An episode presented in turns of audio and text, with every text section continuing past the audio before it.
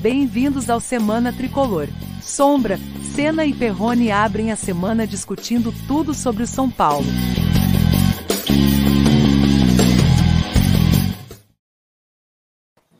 Mais uma vez, legal demais estar com todos vocês aqui, né?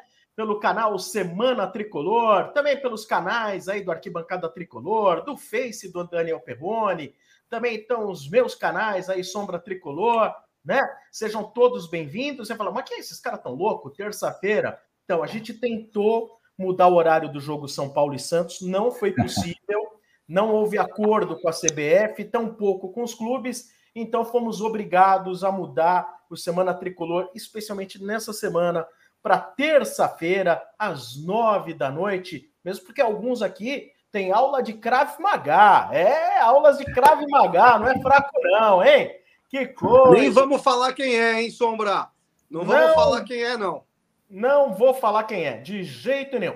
Sejam todos bem-vindos, você assistindo, deixe o seu like, inscreva-se, ative o sininho. Estamos recebendo hoje um convidado especial, Daniel Perrone, Ricardo Sena. Hoje temos aqui o economista, administrador de empresas André Castanho, que vai, que também é São Paulino, por sinal, Muito. E, vai, e vai ajudar a gente a entender um pouco mais por que o São Paulo está no caminho certo.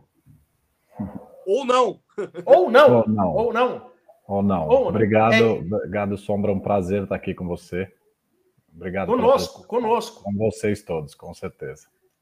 Legal. Vai bacana. ser bem legal o programa hoje, né, Sombra? Porque além do da gente falar e falar bastante aí sobre o sobre o, o, o balanço financeiro, né? Afinal, o balanço ele é obrigatoriamente exposto né, na área de transparência do site, só que 99%, que eu tô, eu tô até dizendo que é, que é pouco, 99% dos torcedores não sabem ler o balanço, eu não sei ler o balanço, você não sabe ler o balanço, acho que não, né, Sombra? Nem você, Senna, também não temos tanta propriedade assim, né? Então acho que é legal a gente trazer um profissional de mercado para nos ajudar né, com isso, né?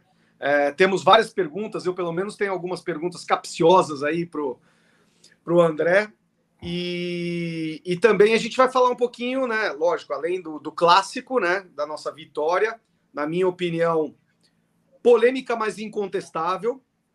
E, e também falar um pouquinho da despedida aí de um do que eu considero o último dos moicanos aí é, dos ídolos do São Paulo. Eu acho que é, depois do Rogério se aposentar, é, qual foi o outro ídolo do São Paulo mesmo, né? Ainda mais ídolo para essa nova geração, né? Às vezes a gente não, não tem o. Eu e o Sombra, né? Que somos um pouco mais velhos, né? O André também, é, o Senna também, vai todo mundo aqui é da velha guarda, né? É, Senna, você entra nessa aí também, vai. Só e... que eu tenho barba branca. é verdade. É, tá bem cuidado, mas tá velho também. É, a gente não, talvez não tenha o, o Hernanes como ídolo, é. como é um, uma pessoa, um, um, um, torcedor dos seus 30 anos, né? Mas é, a gente vai aí tentar entender um pouquinho se o Hernanes é ídolo do São Paulo ou se não é, né? Perfeito, acho que é um papo bem legal, né, para a gente entender também. Mas daqui a pouco então a gente vai falar dessa questão aí, de, se ele é o último dos moicanos e quem é, quem é um hipotético candidato a moicano.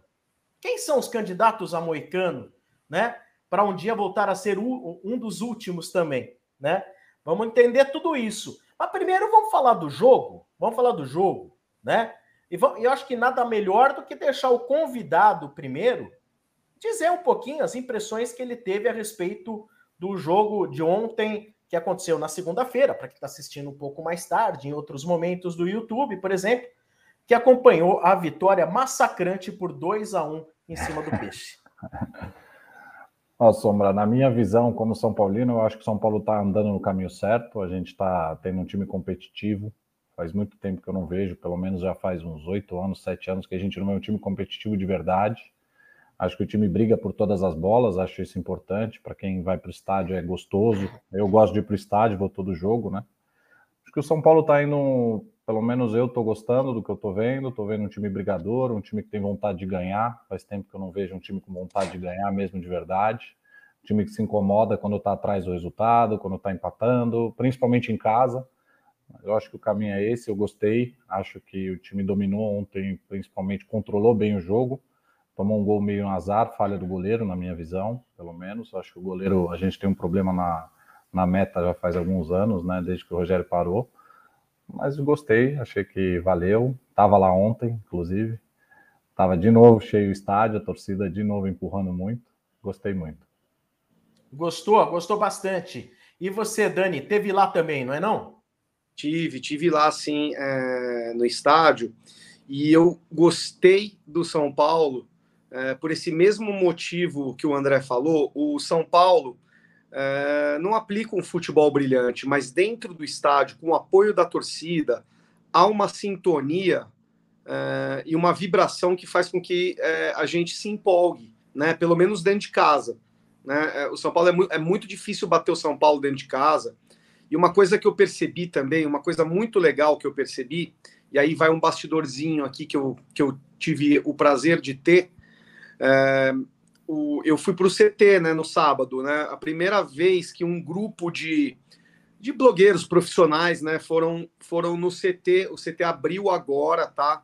É, nem para jornalista tá aberto. A gente teve que fazer o teste de Covid lá na entrada para fazer. A gente foi muito bem recebido né, pelo Felipe Espíndola, que é assessor de imprensa do São Paulo, que, que a, tinham, tinham é, no nosso grupo de acho que 12 pessoas, tinham é, blogueiros e youtubers que não, não conheciam ainda o CT, né? Então, é, o Felipe passou por todas as áreas do CT e aí eu também me atualizei um pouco, né? A gente é meio velho mesmo, a gente esquece aí umas áreas, né, que existem lá.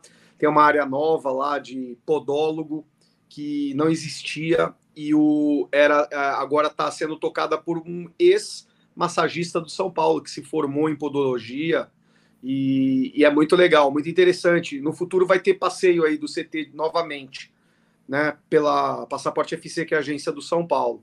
Mas uma coisa que me deixou muito, muito contente, né? Por que, que eu estou falando isso, né? Sobre a passagem para o CT. A gente não pôde ver o treino, né? Tava, tava rolando o treino do São Paulo e o Rogério fechou o treino para gente, obviamente, né? Era um treino tá, era um treino tático, né? E e a gente passou por uma área lá no, no CT da Barra Funda, que é a área que eu não conhecia ainda, que é a área de scout de adversário. Então, o, o, existem dois profissionais que trabalham no São Paulo é, só voltados para análise de adversário. E quando a gente entrou lá, quando eu entrei lá, o Felipe, né, assessor, teve o cuidado de perguntar lá para ele se também não tinha nada aberto para a gente olhar afinal a gente estava tudo com o celular na mão, né? É, é, é, é os novos tempos, né?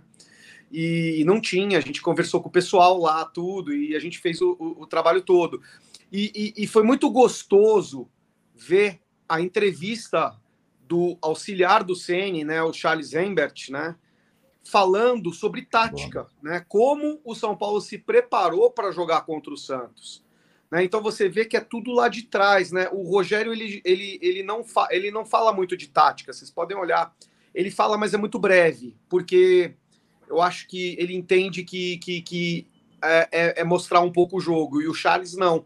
Se vocês tiveram a oportunidade de, de ter visto a entrevista ou ter lido sobre a, a coletiva, é, vocês vão ver que o, que o, o, o scout do São Paulo imaginou duas situações. E uma das situações que eles imaginaram é que o Santos ia jogar com o Losango no meio-campo.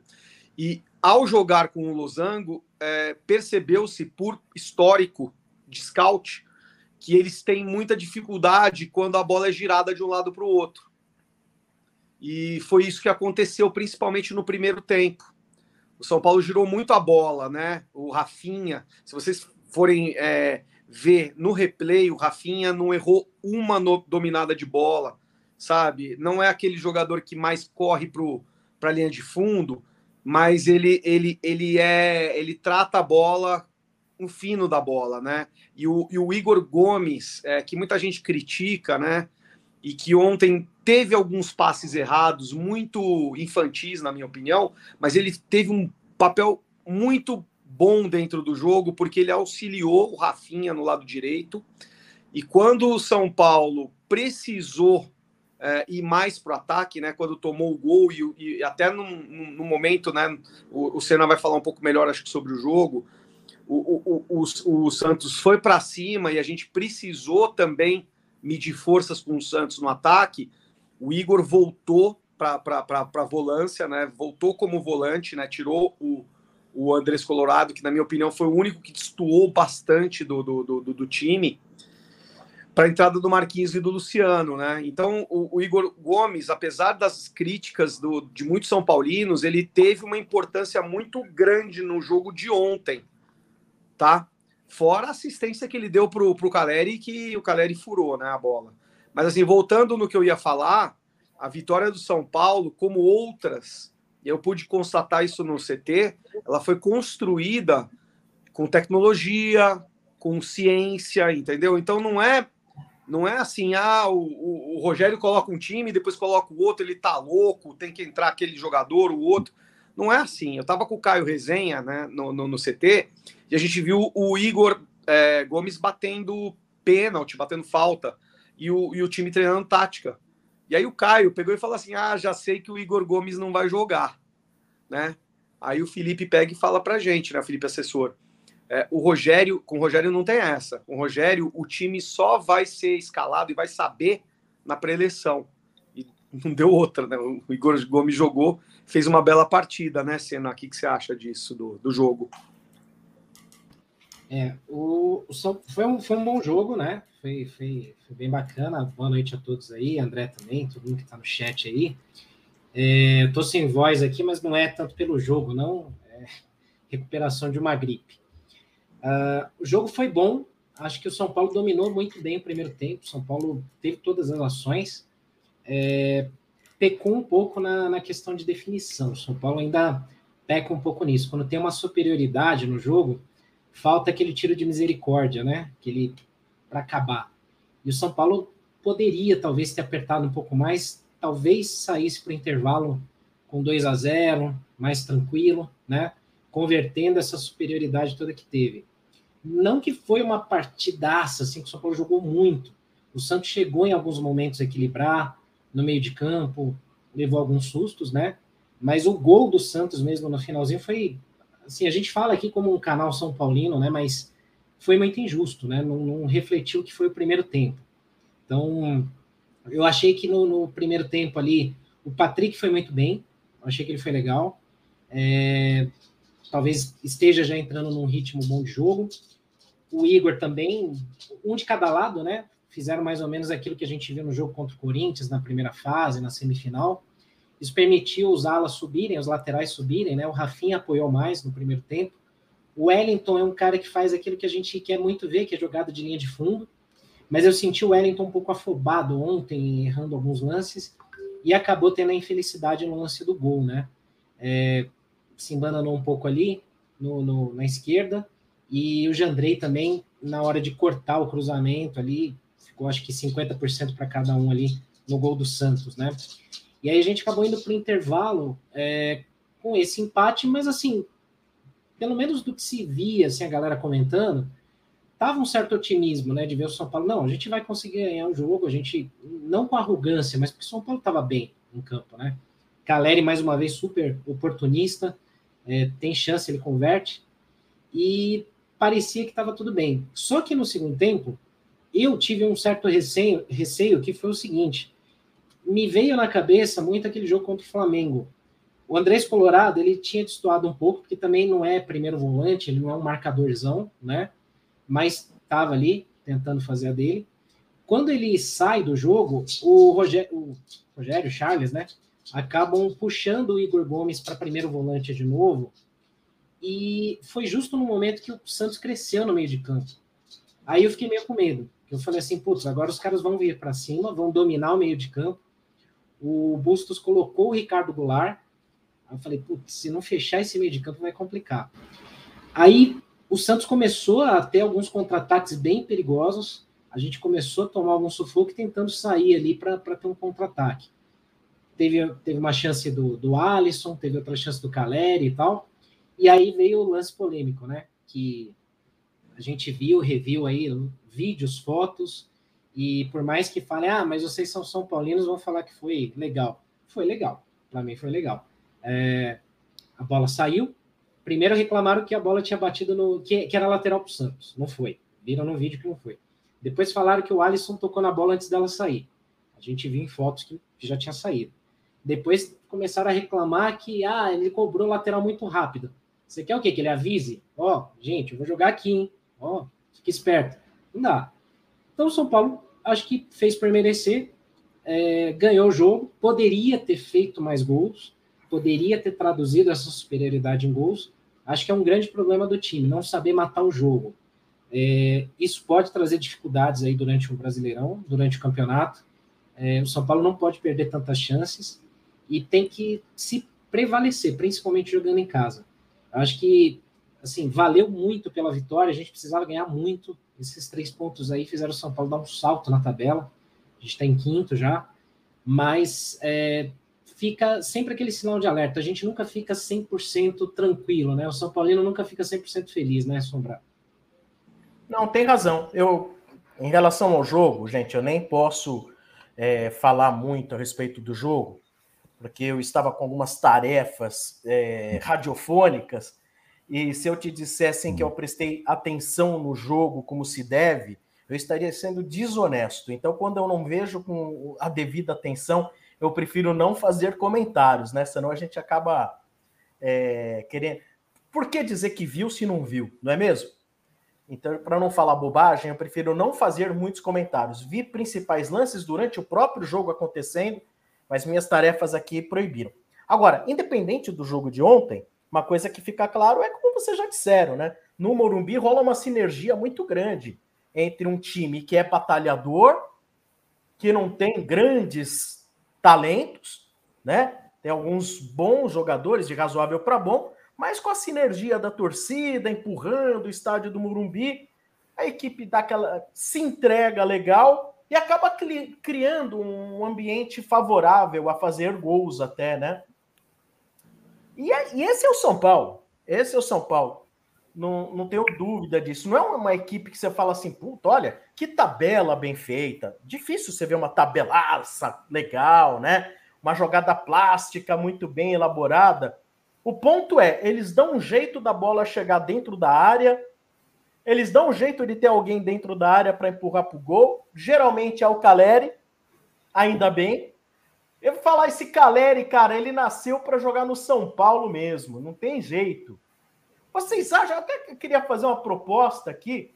Vocês acham que o Caleri pode ultrapassar o Luiz Fabiano no queridômetro tricolor? Pô, você já antecipou a, a, os últimos dos moicanos, hein, Sombra? É, não, opinião, não foi essa a intenção, mas é... é... Mas aconteceu. Mas aconteceu. É, é, é, é para mim, o Caleri é o jogador, porque não depende só do jogador, né? Depende do time ajudar o tal jogador a ser um ídolo, né? O Luiz Fabiano, por exemplo, é, ele tem sempre aquela pecha de que não conquistou nada, né? Então, a, a, a, idolatria é muito dividida, né? O torcedor, principalmente o mais jovem, ele tem o Luiz Fabiano como um ídolo, né? Porque, pô, tantos momentos sem título, né? Que um jogador que faz muito gol e que beija o símbolo e que briga com o adversário, enfim, aquilo para o torcedor mais jovem é um ídolo. Né? O Luciano é... também, né? Oi? Acaba acontecendo um pouco com o Luciano também, né? O Luciano uhum. também. É, é, são jogadores que, que, que, se identificam com o torcedor mais popular, né? Na, é, na minha opinião, sabe? De estádio mesmo, né? Mas eu acho que o Caleri, se o time ajudar, o Caleri tem tudo aí para ser mais um moicaninho aí no São Paulo. Por quê? Porque a hum. torcida já está com ele. Então, acho que talvez a parte mais. Não a parte mais difícil, mas a parte que, que desenvolve, teria mais desenvolvimento para um jogador, ele já tem, né? Porque em seis meses ele conquistou uma idolatria que tem jogador aí no São Paulo que demora dois, três, quatro, cinco anos e não consegue, né? Então, para mim, o Caleri é desses jogadores até mais que o Miranda, tá?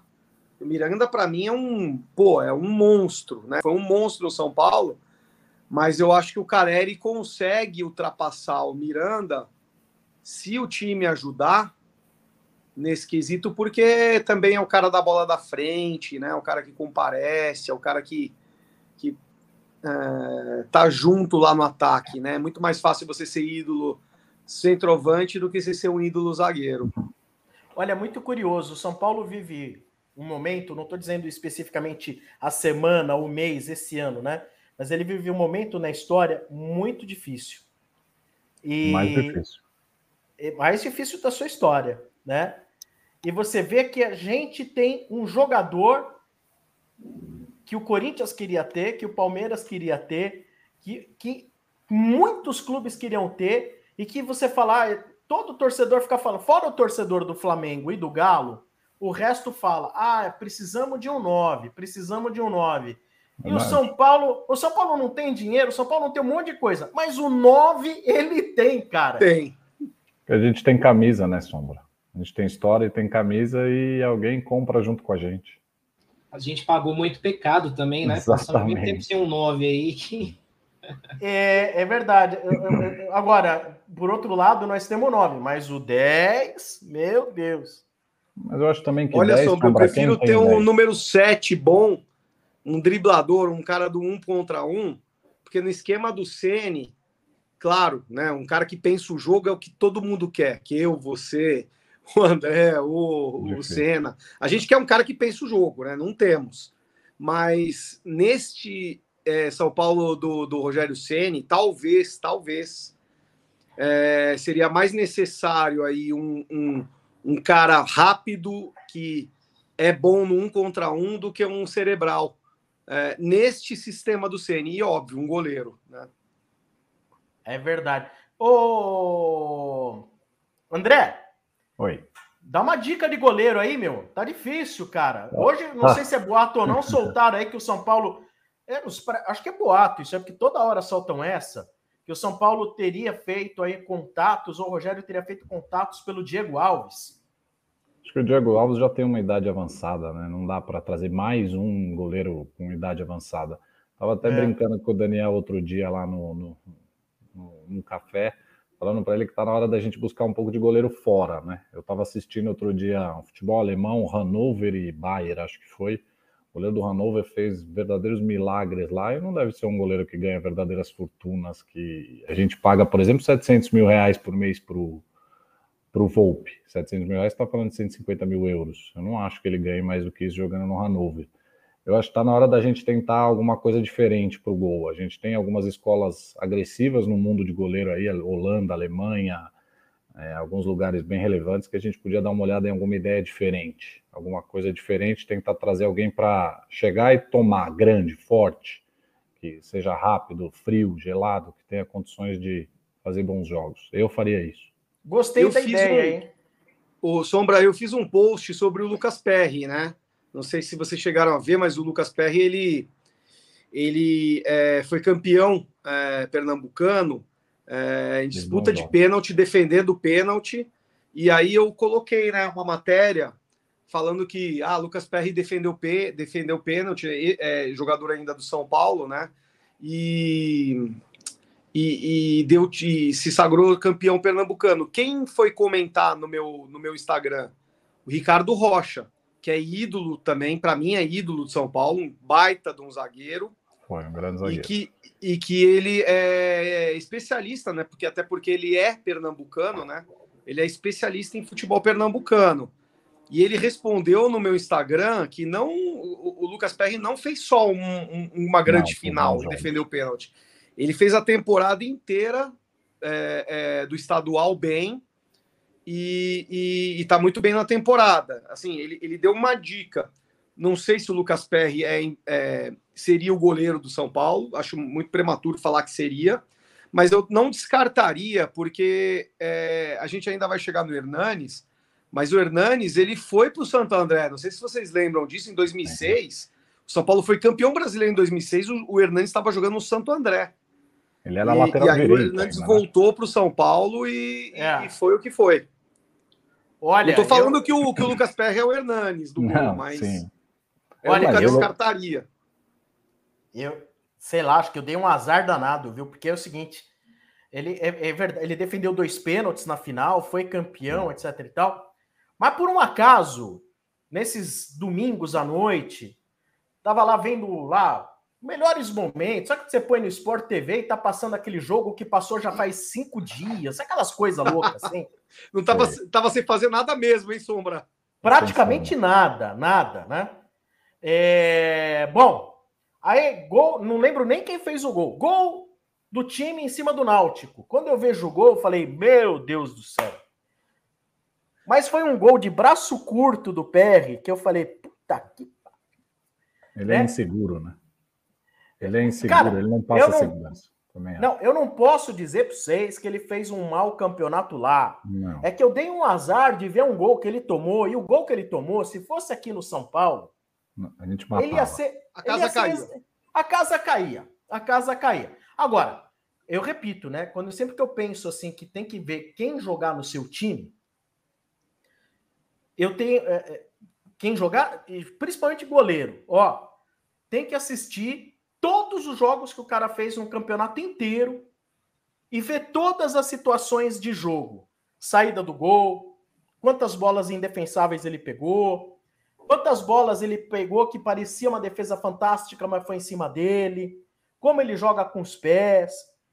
E dali, porque fica muito no diz que diz que, olha, diz que o cara é bom, tal, não sei o que lá. A, a, indústria de falar que um cara é bom, ela é gigantesca e funciona como uma maravilha. Mas, né? Sombra, eu só, eu só falei do Lucas Perry aqui, não foi nem pela minha matéria, foi pelo comentário não. do Ricardo Rocha. Sim. Não, não, é, não, mas é, eu não tô nem que, pô, isso, não. se a gente não, né? Não, é, é, mas eu não tô me referindo o a isso, O diferencial do, do, do, do, Lucas Perry foi o comentário que o Ricardo Rocha fez. Me intrigou, é. porque eu também, assim, todos os jogos do Lucas Perry que eu vi no São Paulo, ele foi muito inseguro ou falhou, né? Também, pô, tá começando, nunca jogou, né? É, e lembra, vocês lembram que o Lucas Perry é, ele foi pivô de um quase uma rebelião dos clubes contra o São Paulo. O São Paulo tirou o Lucas Perry da Ponte Preta, vocês lembram disso?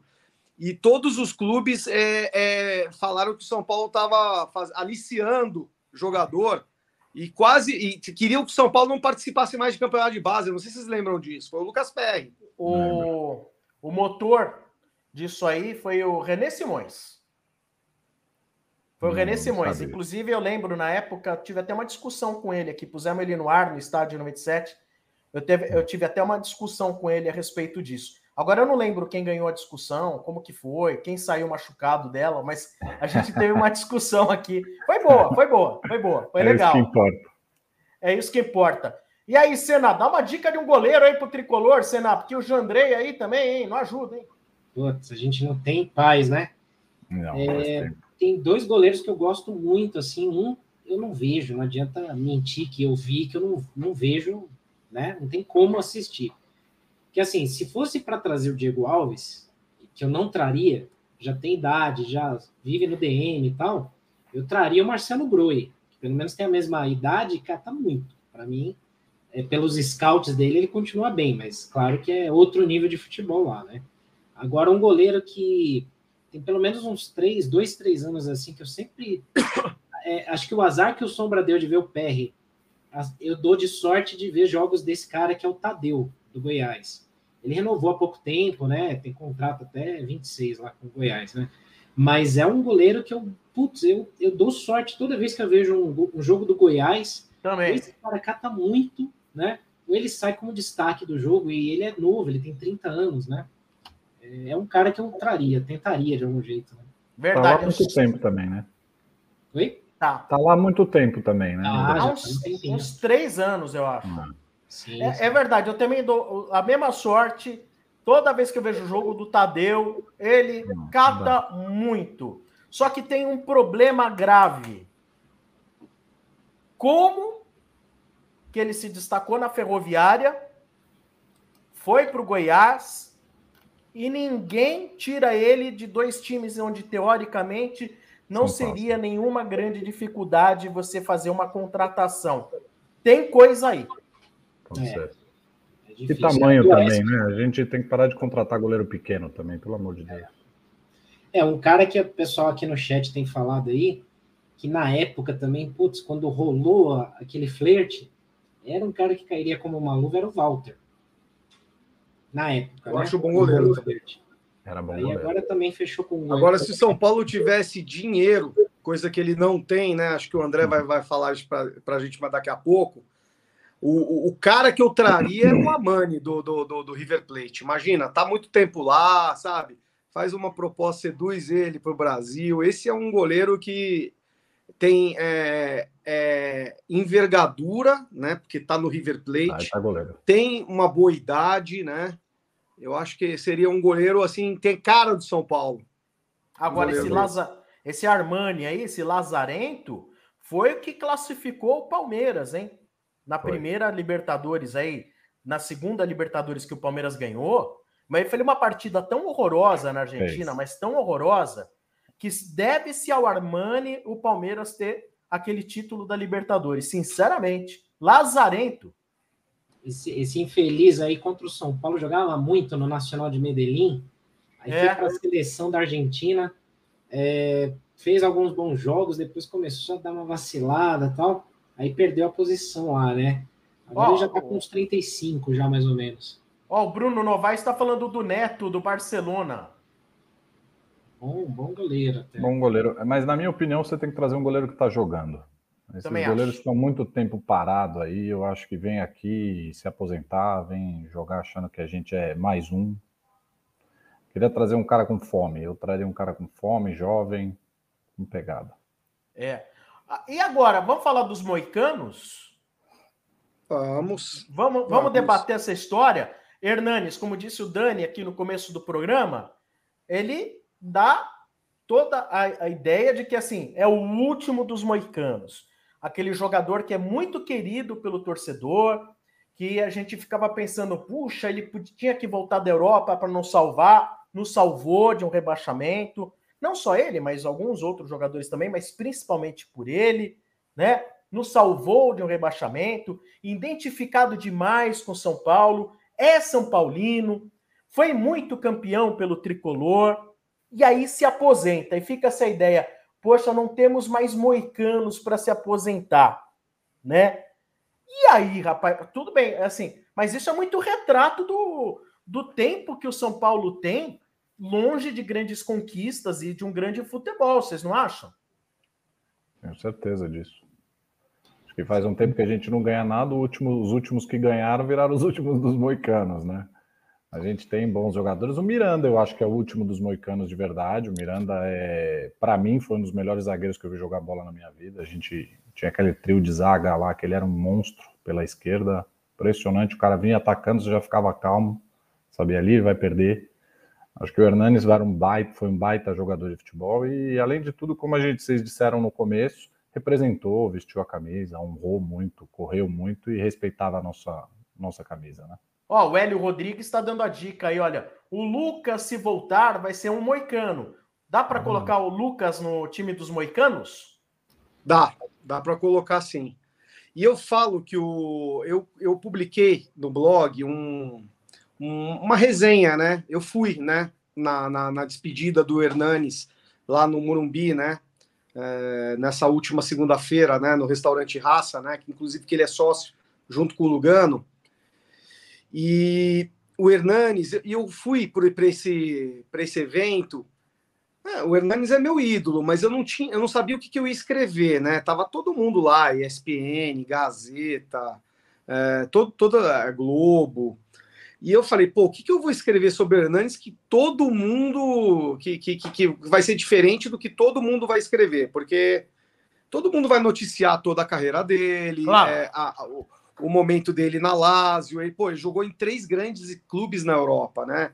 Na Lazio, depois foi para Inter e depois foi para Juventus, pô. Isso não é, não é para qualquer um, né?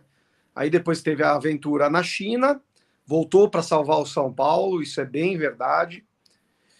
E aí eu fiquei pensando, né? E quem foi que me, que me deu a solução para o meu texto foi o próprio Hernanes. Porque ele falou lá uma coisa muito bacana. Ele falou que ele. É, aquela história que ele, é, que ele é ambidestro, ele nunca foi ambidestro. Ele sempre foi destro e ele tinha o Juninho do Vasco como um grande, grande é, referência da vida dele, que era canhoto. E ele começou a treinar com o pé esquerdo para ser canhoto igual o Juninho. E ele, ele falou uma coisa, ele falou que a, a meta dele, ele, ele, ele falou uma coisa muito legal. Ele falou assim: quando ele, ele ia no estádio, no, na última passagem agora pelo São Paulo, ele viu joga, os jogadores com shampoo, com, com creme, com é, perfume. E, e ele lembrou da época que ele começou no São Paulo ele lavava o cabelo com sabonete que vinha lá no, no vestiário, né? E porque o foco dele era a bola. O foco dele nunca foi o perfume, o creme. E ele explicou que desde o começo da carreira dele, é, ele sempre quis ser o melhor. E ele não era o melhor, então ele trabalhou para ser o melhor. Ele trabalhou para ser ambidestro, ele trabalhou para bater falta. E eu vi isso muito no Tele Santana, que, na minha opinião, é o maior ídolo de São Paulo, na mim, para mim, né? O maior ídolo de São Paulo é o Tele, não é nem jogador. Para mim também. Porque o Tele, porque assim, o São Paulo sempre foi glorioso antes do, do, do Tele, sempre foi, sempre teve uma história de glória. Só que de, depois do Tele, durante o Tele e principalmente depois do Tele, o Tele meio que alinhou o que é o São Paulo. Ele explicou para o torcedor o que é ser o São Paulo e que para mim o São Paulo é essa história de você trabalhar para você glorificar, sabe? Você tem que trabalhar. E, e, aí ele formou o Murici, que é o negócio do trabalho, meu filho. É, o Sene, o Raí. Cara, ah. vocês vão lembrar que o Raí não, não, nunca foi craque, não começou um craque no São 89, Paulo. Foi xingado, 90, quando ele chegou, foi xingado. Demorou para engatar, ele nunca foi contratado como um craque, ele foi contratado como irmão de Sócrates. Ah. E ele trabalhou, o Tele principalmente trabalhou ele, né? Vocês vão lembrar. O torcedor ah, mais jovem tá não lembra, mas o, o, o, o Raí não era ídolo do São Paulo. O, o, Tele forjou o Raí para ser ídolo. Com o, o Ceni, principalmente.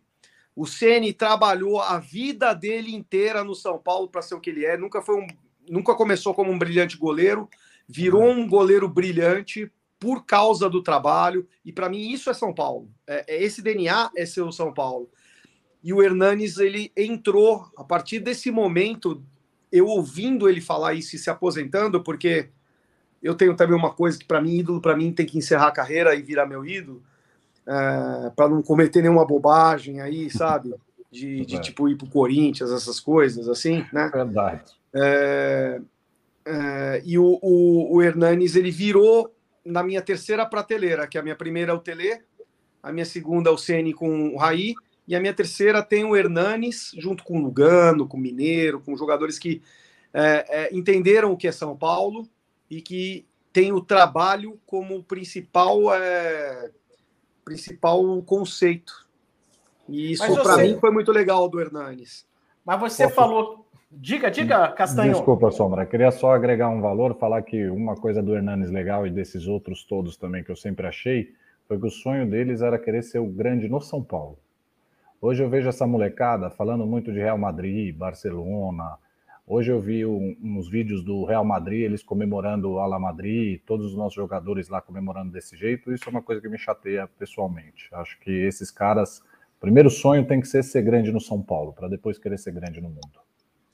Mas sabe o que, que eu acho? O São Paulo ele perde uma chance culturalmente, e o São Paulo tem vários ícones disso, né? É, para quem gosta de basquete, NBA e tal, o Lakers teve o Kobe Bryant, tem aquela história do Mamba Mentality, que ele sempre né, ressaltou muito, que é treinar, treinar, treinar. Nada mais é do que o que o Tele fazia, do que o Cristiano Ronaldo faz, que o Raí fez. E o São Paulo tem vários ícones assim, né? O Rogério Ceni é, e, e tá faltando muito isso, né? Você vê que culturalmente a gente não tem mais isso. Hoje me passou isso hoje, eu acabei vendo um vídeo antigo, eu fico muito pé da vida quando eu vejo essas coisas, porque, por exemplo, o cara que é o correto é o bobão. é o, é o cara que é desvalorizado. Muita gente valoriza, às vezes, a malandragem, entre aspas, é, como algo, ah, putz, o cara é esperto.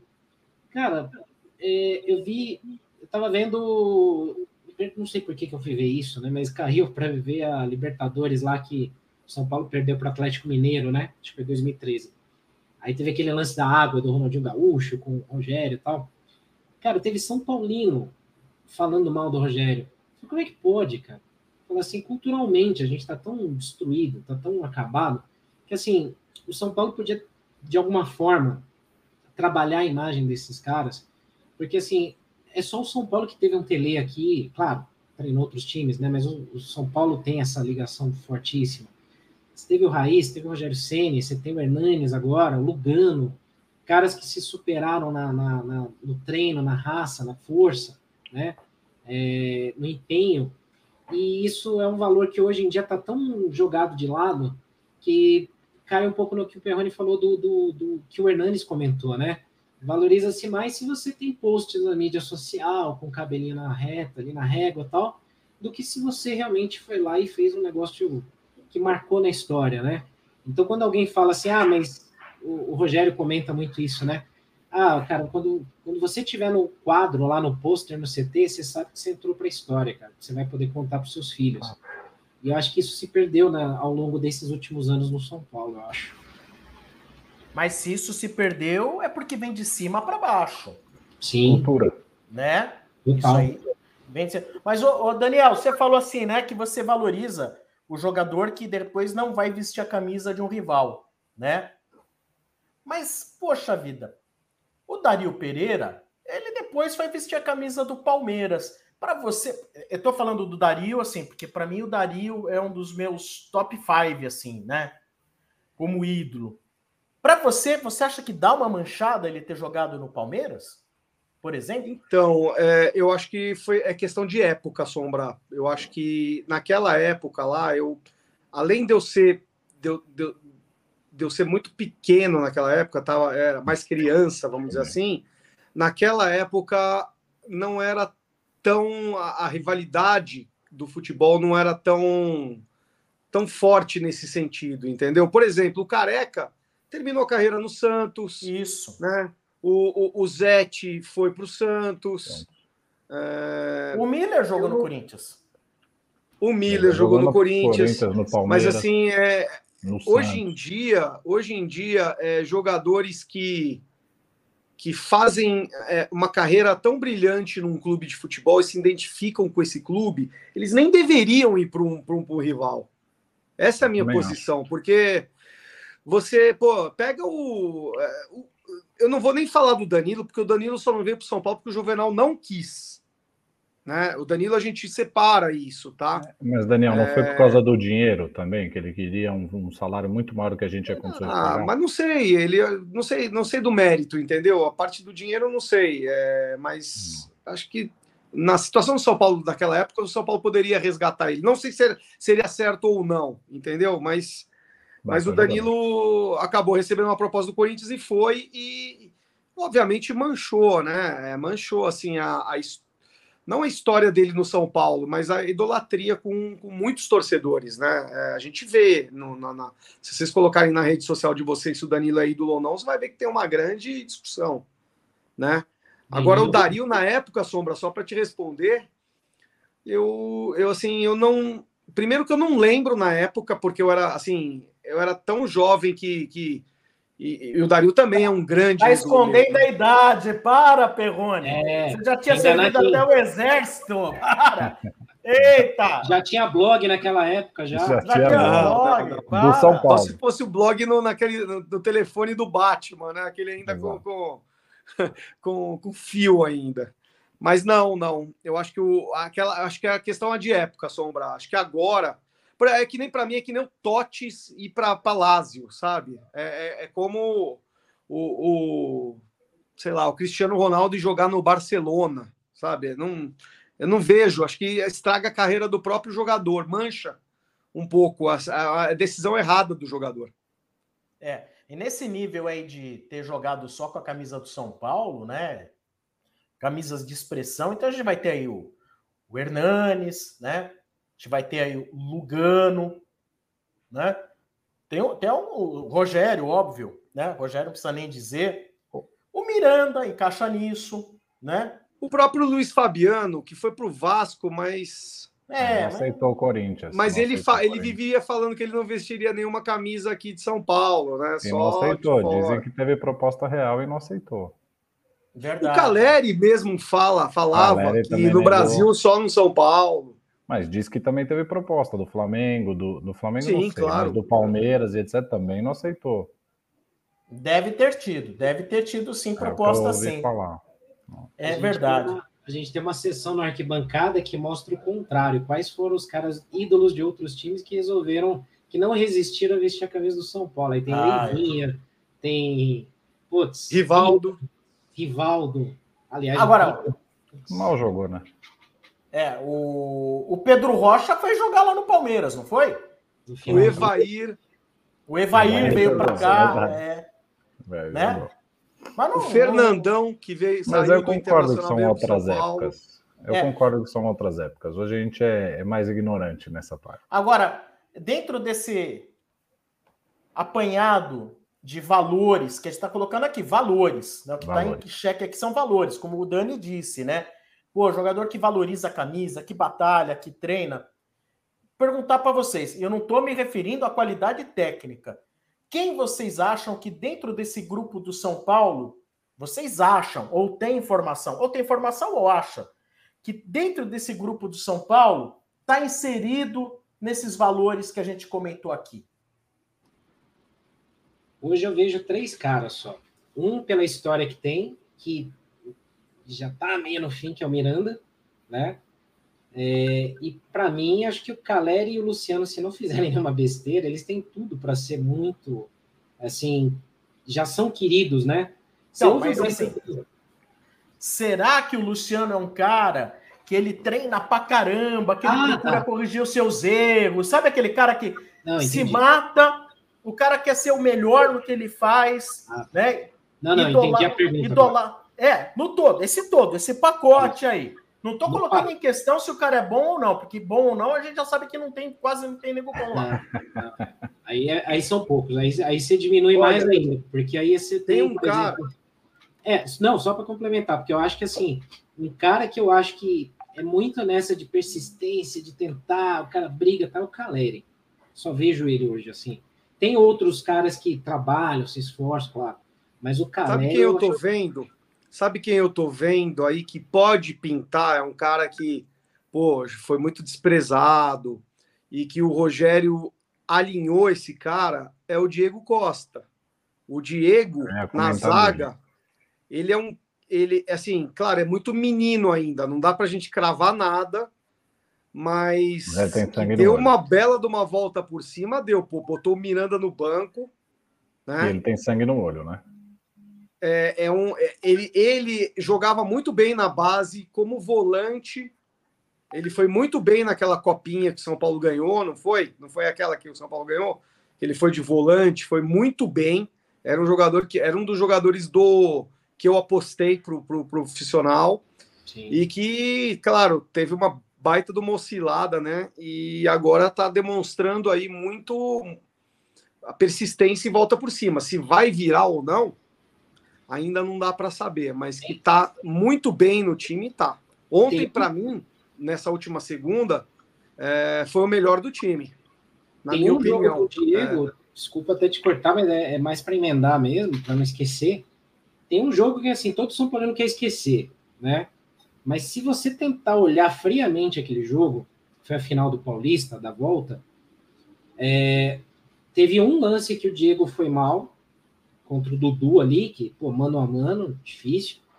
Mas, é, para mim, eu não sei, para mim, né? O negócio que eu, eu pega muito para mim é quando o jogador consegue se impor, não por violência nem nada, mas não baixa a cabeça. O Diego fez isso já com o Jô, Diego fez isso com o Dudu nesse jogo da final do Paulista. Contra o Santos ontem, tinha uns caras lá fazendo graça tal, ele já chegou junto, sabe? O Diego, eu tá. acho que assim, é um cara que merece muito essa reviravolta aí, eu torço muito por ele. Ah, eu concordo com o Diego e o Caleri hoje são os que mais têm chance de estar de tá dentro desses valores hoje, pelo menos. Gosto de muitos moleques da base que estão jogando, embora todo mundo critique muito o Igor, eu gosto do Igor. Eu acho que o Igor vai ser um jogador que a gente ainda vai chorar quando ele estiver na Europa, como a gente chorou de tantos outros. Eu gosto, eu gosto do lateral esquerdo, acho fantástico o Wellington, acho que ele vai longe.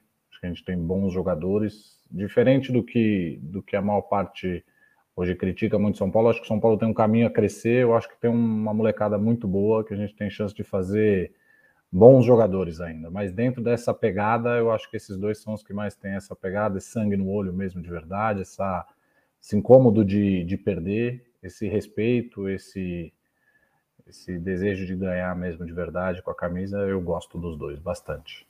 Acho que tem Agora, um futuro brilhante. É, aí tocou num assunto importante, porque o André tá falando aí a respeito de jogadores, de potencial, falou do Igor Gomes, falou do Wellington. E quando a gente fala em potencial dos jovens, a gente lembra também não só de sucesso técnico, mas hoje principalmente de dinheiro. E aí é que vai chegar um dos temas do programa de hoje aqui. Você que está assistindo, preste atenção, é importante. Vamos decupar aí essa questão do balanço financeiro do São Paulo. Se você está curtindo o papo aí, deixa o seu like. Inscrevam-se no canal, tá bom? É... Vamos lá. Então vamos falar sobre esse balanço financeiro do São Paulo. Vamos lá num apanhado geral. O que chegou para nós? Balanço demonstra... André, você, eu passei para você o balanço, né? Assim que Sim. ele chegou. Sim. E você comentou comigo quando eu, quando a gente conversou aí no café é, você comentou comigo uma coisa que me deixou assim muito intrigado. E eu acho que vai hum. deixar o Sombra e o Senna também intrigados. Você foi muito. Você, você olhou, pelo menos a princípio, você vai falar um pouco mais aí com a sua expertise né, de economista e de administrador, mas você foi muito otimista para mim.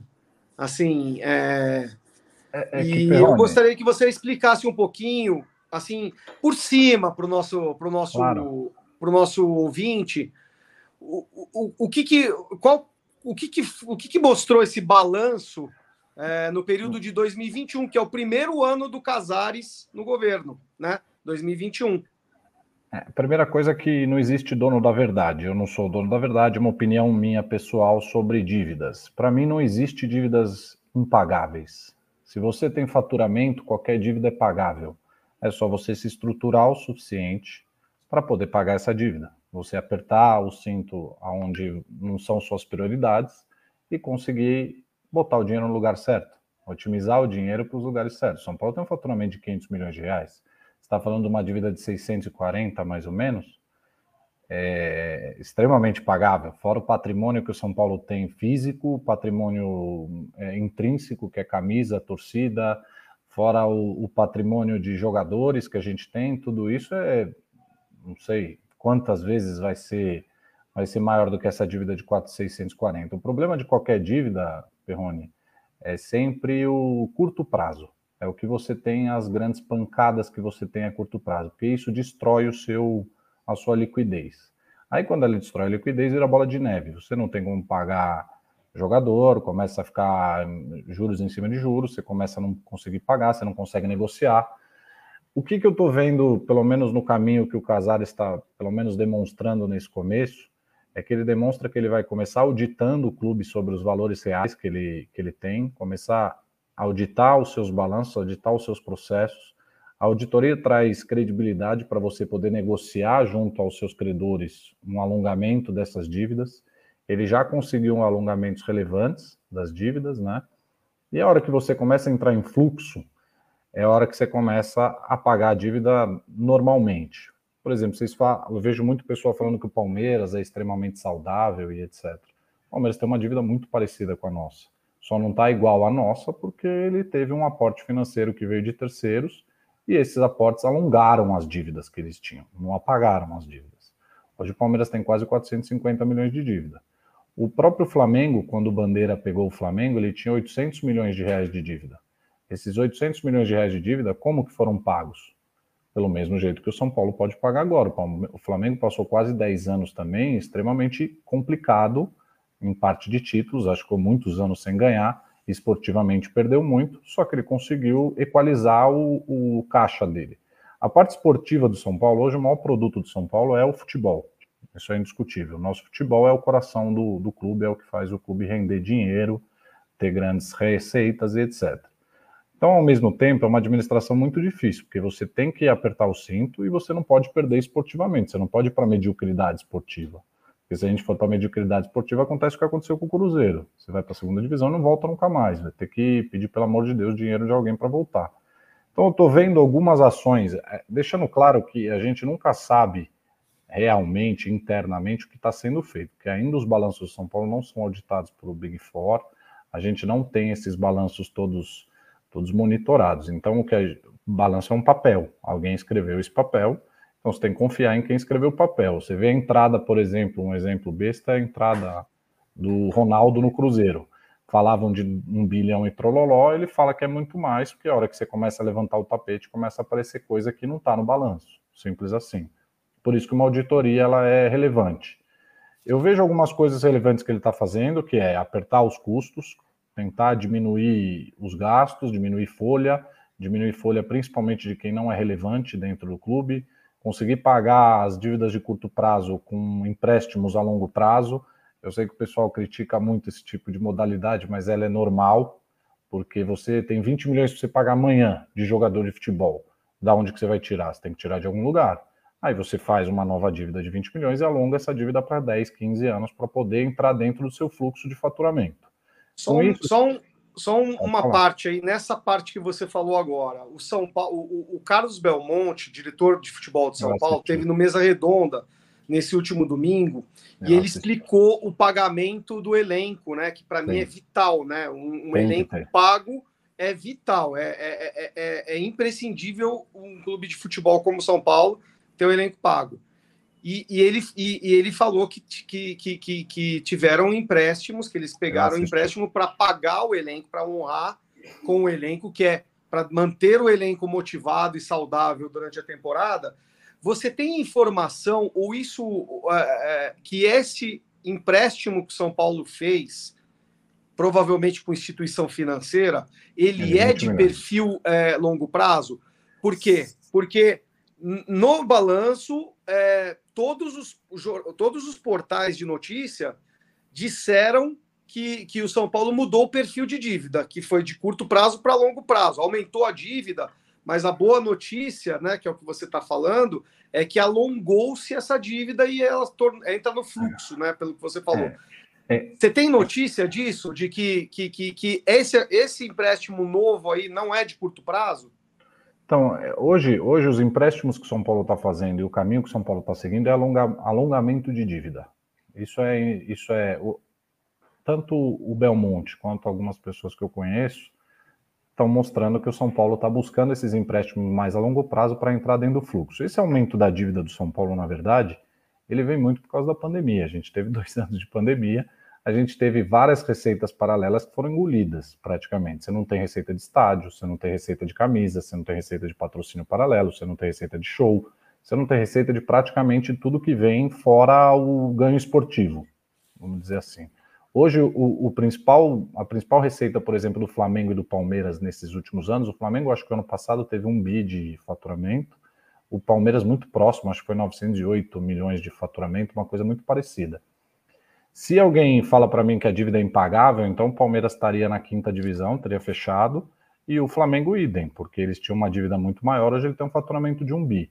O negócio que a gente teve problema nos últimos 10 anos dentro do clube é a administração, que é o que o Corinthians está fazendo agora, mesma coisa, mesma administração que a gente está fazendo há 10 anos, o Corinthians está fazendo hoje. Que é o quê? Eu quero ter ganho esportivo de qualquer custo, eu vou trazer jogadores, os melhores que tiverem na minha, na minha frente, com preço que for, porque esses caras vão ganhar título, que não dá para você garantir ganhar título, e essas receitas do título eu vou tapar os buracos. Então, é, é esse tipo de administração de eu sonho com títulos que vai acontecer é o tipo de administração que levou a gente até agora. O que eu vejo de positivo na administração do Casares, eu não estou na administração, então não sei realmente o que ele faz. Mas o que eu vejo de positivo é pé no chão, ganhamos primeiro, depois a gente vê o que a gente faz com o dinheiro. Então, o caminho que ele está fazendo é correto, o alongamento da dívida é correto, de novo, obviamente que você não está lá dentro para saber para saber real o que, que ele está fazendo. Só que se ele começar a auditar o clube, que parece que ele fechou uma auditoria relevante agora para começar a auditar os valores reais do São Paulo, a marca, estádio, camisa e etc., você tem mais chance de negociar com seus credores mais alongamento ainda, menores juros, e ainda buscar investidores fora que podem. Sendo sincero, o São Paulo tem um, um 20 milhões de, de, de clientes. Quem tem 20 milhões de clientes hoje no mundo? Quantas pessoas tem em Portugal, por exemplo? São, eu não tenho de cabeça, mas alguém sabe quantas pessoas são cidadãos tem em Portugal? 10 milhões, se eu não me engano. A gente é dois Portugal. Então, o que a gente tem relevância, a gente tem. Agora tem que trabalhar direito. A gente tem que ser uma empresa profissional, como todas as empresas no mundo. Elas faturam, todas têm dívida, todas as dívidas são pagáveis. Agora você tem que ser profissional. Não adianta você botar lá como. Eu não sei se a gente pode falar mal do passado, do presidente passado, mas se você for colocar uma pessoa como aquela que não olha para nada, está contratando ao Léo, fazendo o que, que ele está afim na cabeça dele do dia, aí você vai quebrar qualquer coisa. Quando você administra alguma coisa é, por centavos, literalmente, você tem um futuro com certeza relevante. Eu acho que a gente tem chance. A gente precisa ter o gestor que parece que ele é, mas ele tem que provar para a gente, né? Eu acho que ele vai provar no final do mandato dele se ele vai deixar mais um buraco e perda esportiva, ou se ele vai deixar ganho esportivo e um clube mais saudável. É, te fazer uma colocação, André. É, bom, toda dívida é pagável dependendo de como é administrada o, o, o negócio de acordo com as suas possibilidades. Né? É. Bom, ok.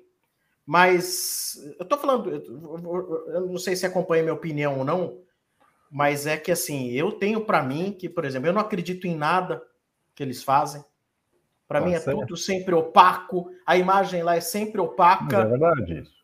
Para mim, a verdade nunca transparece como ela deve ser. Quando eu vi da, no dia seguinte, após a publicação do balanço, uma matéria do Globo Esporte, onde no Globo Esporte e aí eu vou te perguntar se é possível fazer uma interpretação disso ou não. No Globo Esporte, eles foi no UOL ou no Globo Esporte? Eles perguntaram para o economista César Grafietti. E o César é também um ouvinte nosso da Rádio Energia de mais de 20 anos, já trabalhou em grandes instituições, financeiras e deve continuar trabalhando. E ele disse o seguinte: olha, no meu entendimento, o São Paulo deve muito mais de 700 milhões e não 642 milhões que eles apresentam. Eu não tive oportunidade de questionar o César, até porque eu não tenho mais o contato dele. Mas eu gostaria de saber, olhando ali o balanço, é possível então ter interpretações diferentes de quanto o clube deve? Olha, Sombra, eu nunca, eu nunca até hoje vi alguma coisa que não está no papel ou que você não trabalha internamente e você ter como afirmar alguma coisa nesse sentido, porque para mim qualquer dívida ou qualquer processo você tem que estar no dia a dia ou você tem que acreditar no balanço que é auditado, que no caso do São Paulo não é auditado, ele é verificado, ele é verificado pelo Conselho Deliberativo, ele é verificado pelo presidente, ele é verificado pelo tem mais um aqui que eu vou até ler para você antes de Fiscal. falar, tá? Isso, diretor financeiro, o presidente e o presidente fiscal. deliberativo. Exatamente. Então, o que está ali, teoricamente, tem que ser a verdade. Agora, você afirmar que tem uma dívida muito maior, aí tem que provar, tem que entrar lá dentro, olhar linha a linha. Como eu te disse, a primeira coisa que eu faria no São Paulo é contratar uma auditoria. A primeira coisa que o São Paulo tem que fazer, como o próprio Abílio já, embora eu não goste muito do, da maneira que ele, que ele se coloca, ele mesmo ofereceu para o São Paulo uma auditoria paga para de verdade ele ter a intenção de ajudar o São Paulo em busca de fomento.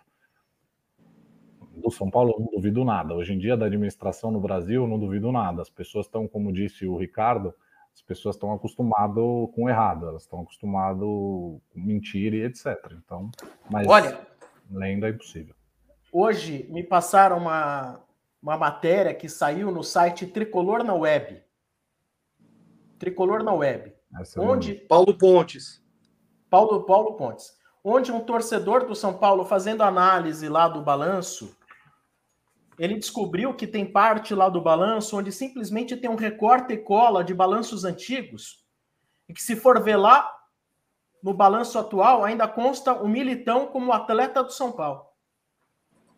Pode ser, se você olhar linha a linha, pode ter vários erros. Esse não foi um trabalho que eu fiz, sendo bem sincero para você, Sombra. Não fiz linha a linha o trabalho.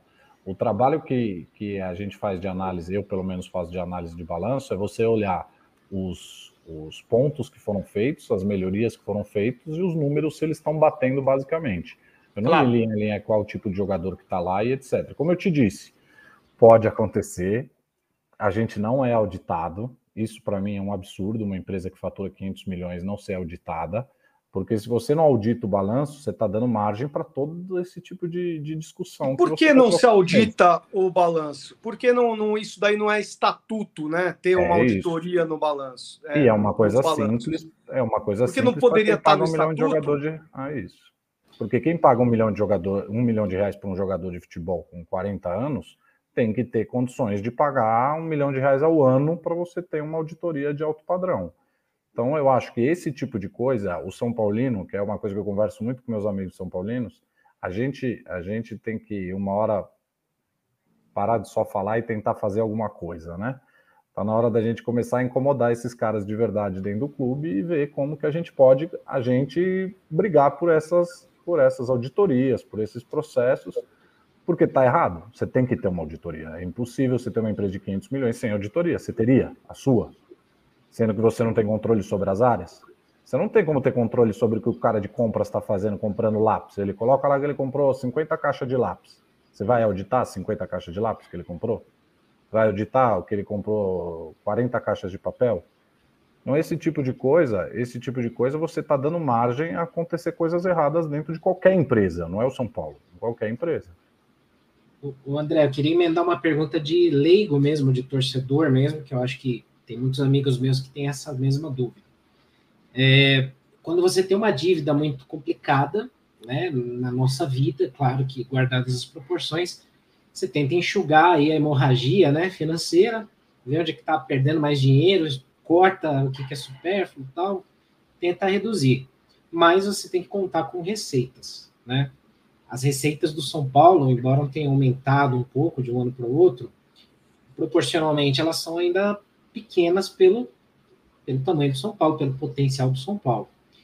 E como vários clubes brasileiros, existe uma tríade aí onde os clubes se apoiam muito, que é bilheteria, direito de TV e venda de atletas. Geralmente são essas três.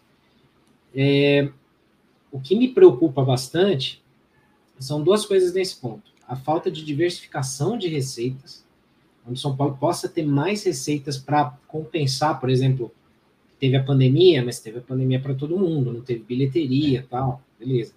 Você, você tenta compensar de outras formas. Qualquer equipe média, às vezes até do México, consegue licenciar produtos mais fácil que o São Paulo, hoje.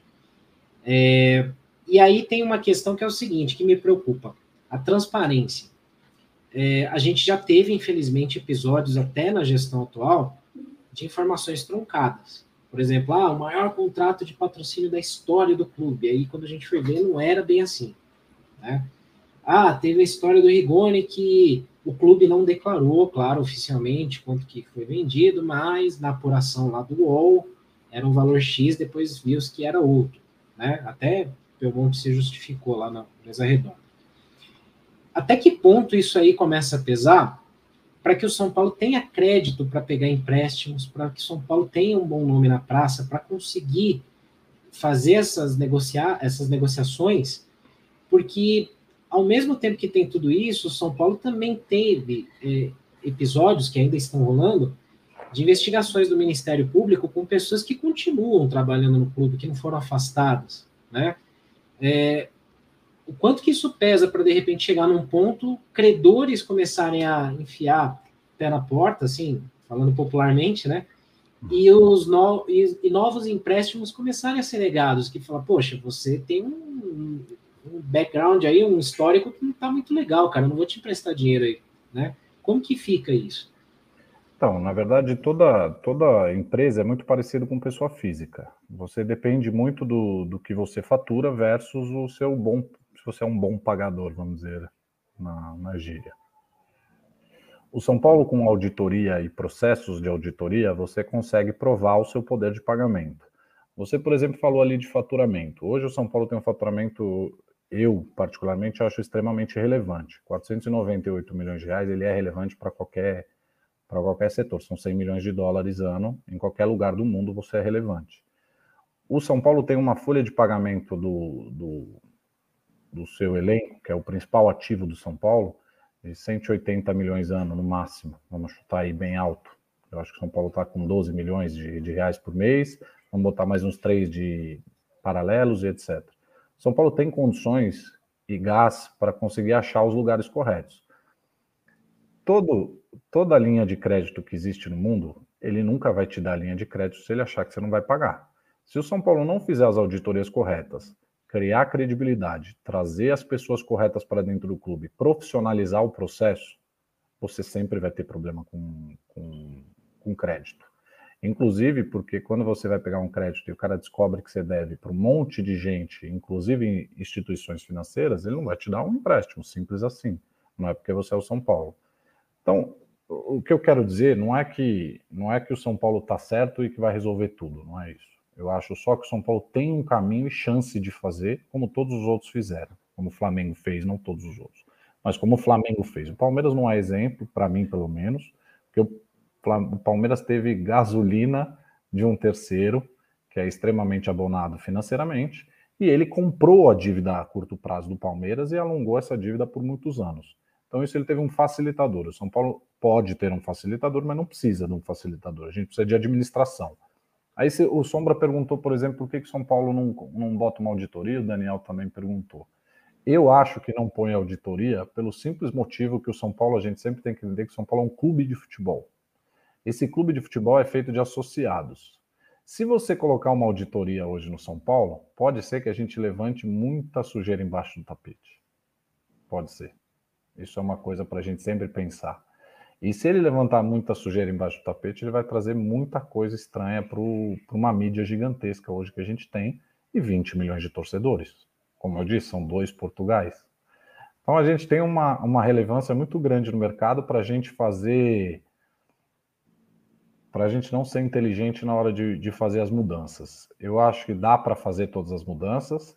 Eu acho que vai ser complicado. A gente tem gente lá de 70 anos. Pode falar, Perrone, desculpa. Não, não, não. Conclui que eu vou fazer uma pergunta. Ah, a gente tem gente que está há 70 anos no clube. Eu, por exemplo, conheço sócio lá de. Sócio a carteira do cara é 320. Então você tem pessoas lá que literalmente se sentem fundadores do São Paulo e não entendem o tamanho que o São Paulo chegou durante esse caminho inteiro. Que foi eles também que fizeram, a gente não pode tirar os méritos deles também que trouxeram a gente até aqui mas que uma auditoria pode trazer coisas complicadas para o nome do clube também. Então tem que tem que pensar como fazer essa entrada. Mas Deixa é eu te fazer uma pergunta, André. É, eu tenho um, uma teoria assim minha a respeito do futebol mundial e do, do futebol brasileiro por tabela, né? Futebol mundial, cara, é, que com esse mundo de clube empresa, que o, o, futebol virou um negócio, né? Antigamente futebol era, era amador e hoje é extremamente profissional e rentável, só vai ser grande, não é? A questão não é de sobreviver, tá? A questão é de ser grande, de, de ser imponente em relação aos outros. Só vai acontecer com dinheiro. Então, por exemplo, você você, o, o Vila Real, por exemplo, o, o Sevilha, por exemplo, ele pode sobreviver. Sim. Entendeu? Ele pode sobreviver, ele pode ser, ter o espaço dele no, no, no, no, no na La Liga, por exemplo. Sim. Mas ele não, cada vez menos vai ter chance de disputar título. Sim, e aí eu ponho isso para eu ponho isso para a realidade brasileira. É, se o São Paulo, na minha opinião, o São Paulo não pode só sobreviver e, e, e ter uma boa gestão. O São Paulo, acompanhando esse, essa tendência que eu imagino que, que, que, que, já esteja estabelecida no, no futebol mundial e até um pouco agora no futebol brasileiro, o São Paulo precisa ter dinheiro, não só é, ter é, o teu recurso de, de despesa com, com receita e com equação de dívida. O São Paulo precisa ter bastante dinheiro para competir com seus principais rivais, senão ele não vai ser rival de ninguém. Grande. Eu é... concordo em termos. Eu concordo em. Então, eu, eu, queria que você me explicasse por que, que você acha que o, esse talvez o caminho, se for o que está escrito no papel, né? Ah, se for o que está escrito no papel que a gente vê, se esse caminho aí nos devolve a grandeza para disputar título com, por exemplo, Atlético Mineiro com dinheiro, que pode não ter dinheiro no futuro, mas vamos falar agora. Atlético Mineiro com dinheiro, Palmeiras com dinheiro e Flamengo com dinheiro. Eu acho que tem dois players aí que a gente pode levar, que é o Palmeiras e o Flamengo. O Atlético a gente ainda é obscuro, a gente não sabe o que vai acontecer ali na frente. Você tem um bilhão e cem de dívida também, a gente não sabe muito o que vai acontecer. Um estádio que foi praticamente dado para um terceiro, a gente não sabe o que vai acontecer na real. O São Paulo hoje, o São Paulo hoje ele tem receita. Eu continuo falando para vocês que ele tem receita. Vocês acham um bilhão, 900 milhões muito? Eu acho muito. Para chegar em 900 milhões, você precisa ganhar título. Aí eu, te, eu concordo com você que você precisa de jogador. Mas, ao mesmo tempo, a gente é uma fábrica de jogador. Se a gente tiver capacidade de começar a segurar os nossos jogadores internamente, os nossos jogadores que são produzidos lá dentro, com algumas compras pontuais, você começa a fazer times extremamente competitivos. Eu vejo muito, muito a mídia falando muito do Palmeiras. Eu acho o Palmeiras um bom time. Só que o primeiro ano do. O, quando o Abel chegou no Palmeiras, por exemplo, eu, particularmente, foi a pior final da minha vida que eu assisti de futebol. Eu nunca tinha assistido uma final igual aquela de Libertadores, igual o Santos e Palmeiras. Eu não conseguia assistir o jogo, me deu nojo do jogo, eu, particularmente.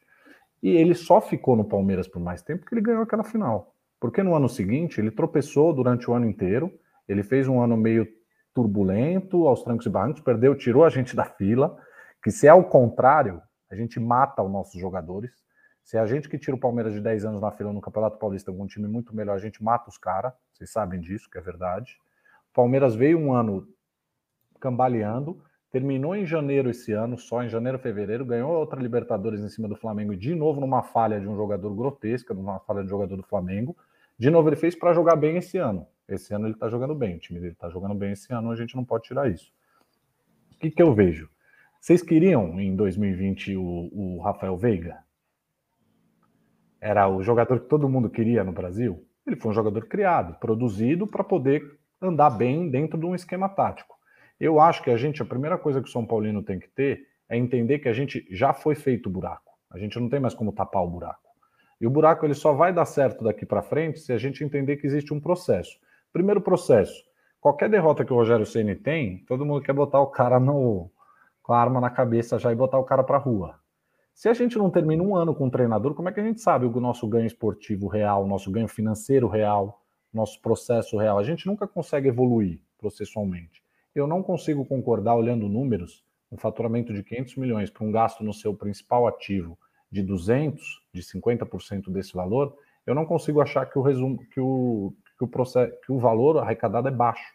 O que eu concordo com o Ricardo é: nós precisamos de novas arrecadações, nós precisamos de mais criatividade, nós precisamos melhorar sócio torcedor e trazer mais dinheiro em outras maneiras.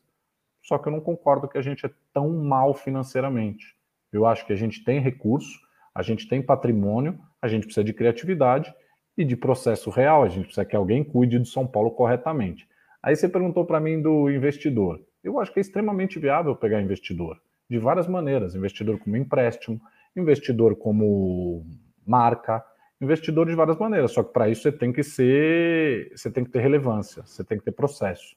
E para ter processo, você precisa ter auditoria, processo, aprovar, provar para as pessoas que você está fazendo uma administração séria, porque é risco Brasil. Além de risco Brasil, você tem o risco da administração São Paulo. Para mim, falta seriedade, Dani. Não falta nada mais do que seriedade. Se você fizer um trabalho sério, eu não consigo enxergar que a gente não consegue fazer. Se a gente segurasse nossos, nossos jogadores, a gente segurasse David Neres, é, Anthony, próprio Caleri que está vindo agora, que foi barato, não é um jogador caro. Se você segurar só esses dois jogadores hoje, Anthony de um lado e David Neres do outro, a gente tinha um time competitivo? Então, mas aí passa, passa, um pouco esses pontos, André, muito por conta de gestão. Por exemplo, eu, eu sou muito a favor de continuidade de trabalho, né? Para mim, o mínimo que um treinador tem que ter, minimamente, é uma temporada onde ele comece a pré-temporada, tem a temporada cheia, para aí você poder avaliar o, o desempenho, né? Durante um ano. É, os caras que tiveram uma temporada cheia, curiosamente, né? É, trouxeram resultados melhores, né? Do que em anos que o São Paulo teve três, quatro treinadores. Isso é inegável. É, concordo nesse ponto que assim Cotia acaba sendo, ela não Cotia não pode ser usada como entreposto de jogador somente. Ela tem que reforçar. Exato, né? Ela tem que reforçar o time.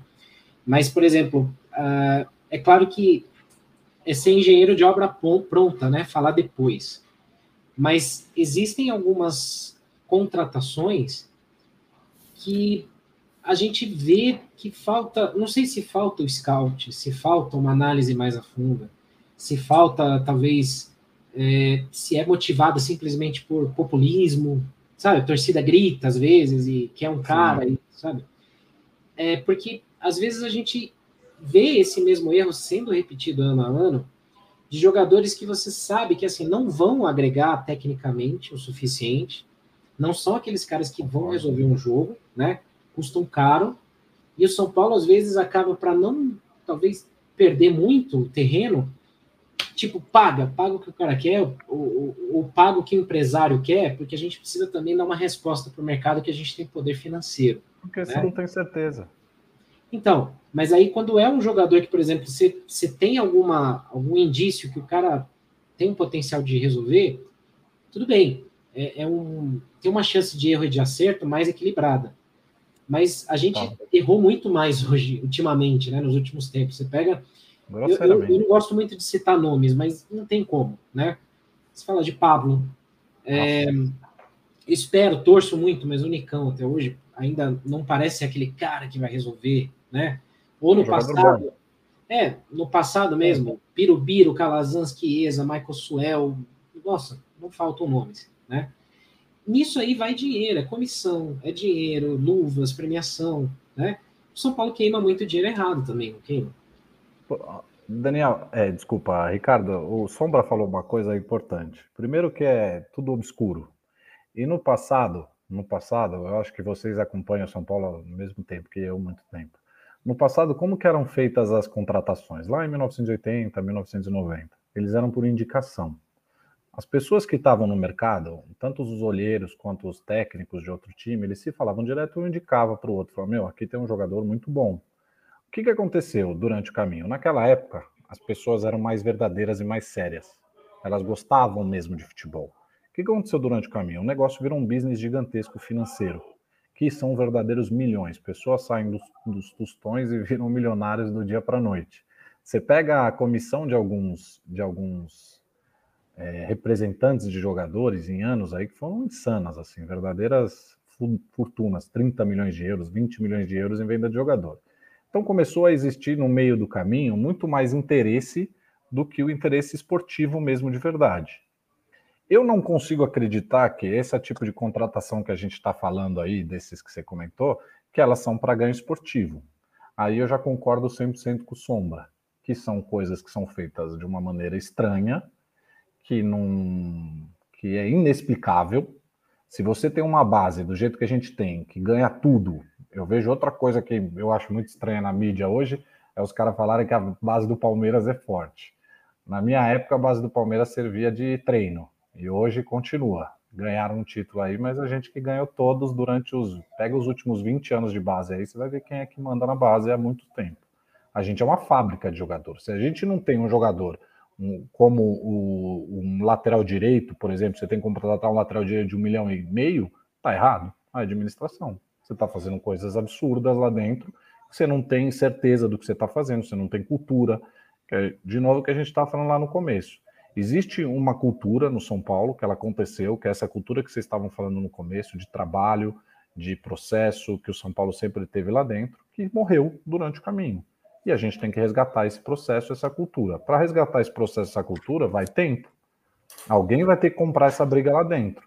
Porque o que eu vejo hoje é todo mundo que quer entrar dentro de uma presidência de clube, ele quer resolver o problema dele. Muitos dele até virarem deputado federal, ficar famoso e etc. Eu não vejo ninguém que quer de verdade comprar uma briga, que é uma bucha. E além de tudo, outra coisa que aconteceu agora vai piorar ainda para nós. São Paulo não tem reeleição. Quem pegar o São Paulo em três anos vai falar: eu em três anos resolvo o problema, o próximo que se dá bem. Além de tudo, essa história de golpe, etc., que foi criado, a gente trouxe um problema para nós. Porque se você tem que resolver um caixa, você vai ter que, no mínimo, ter três, quatro anos para resolver um caixa.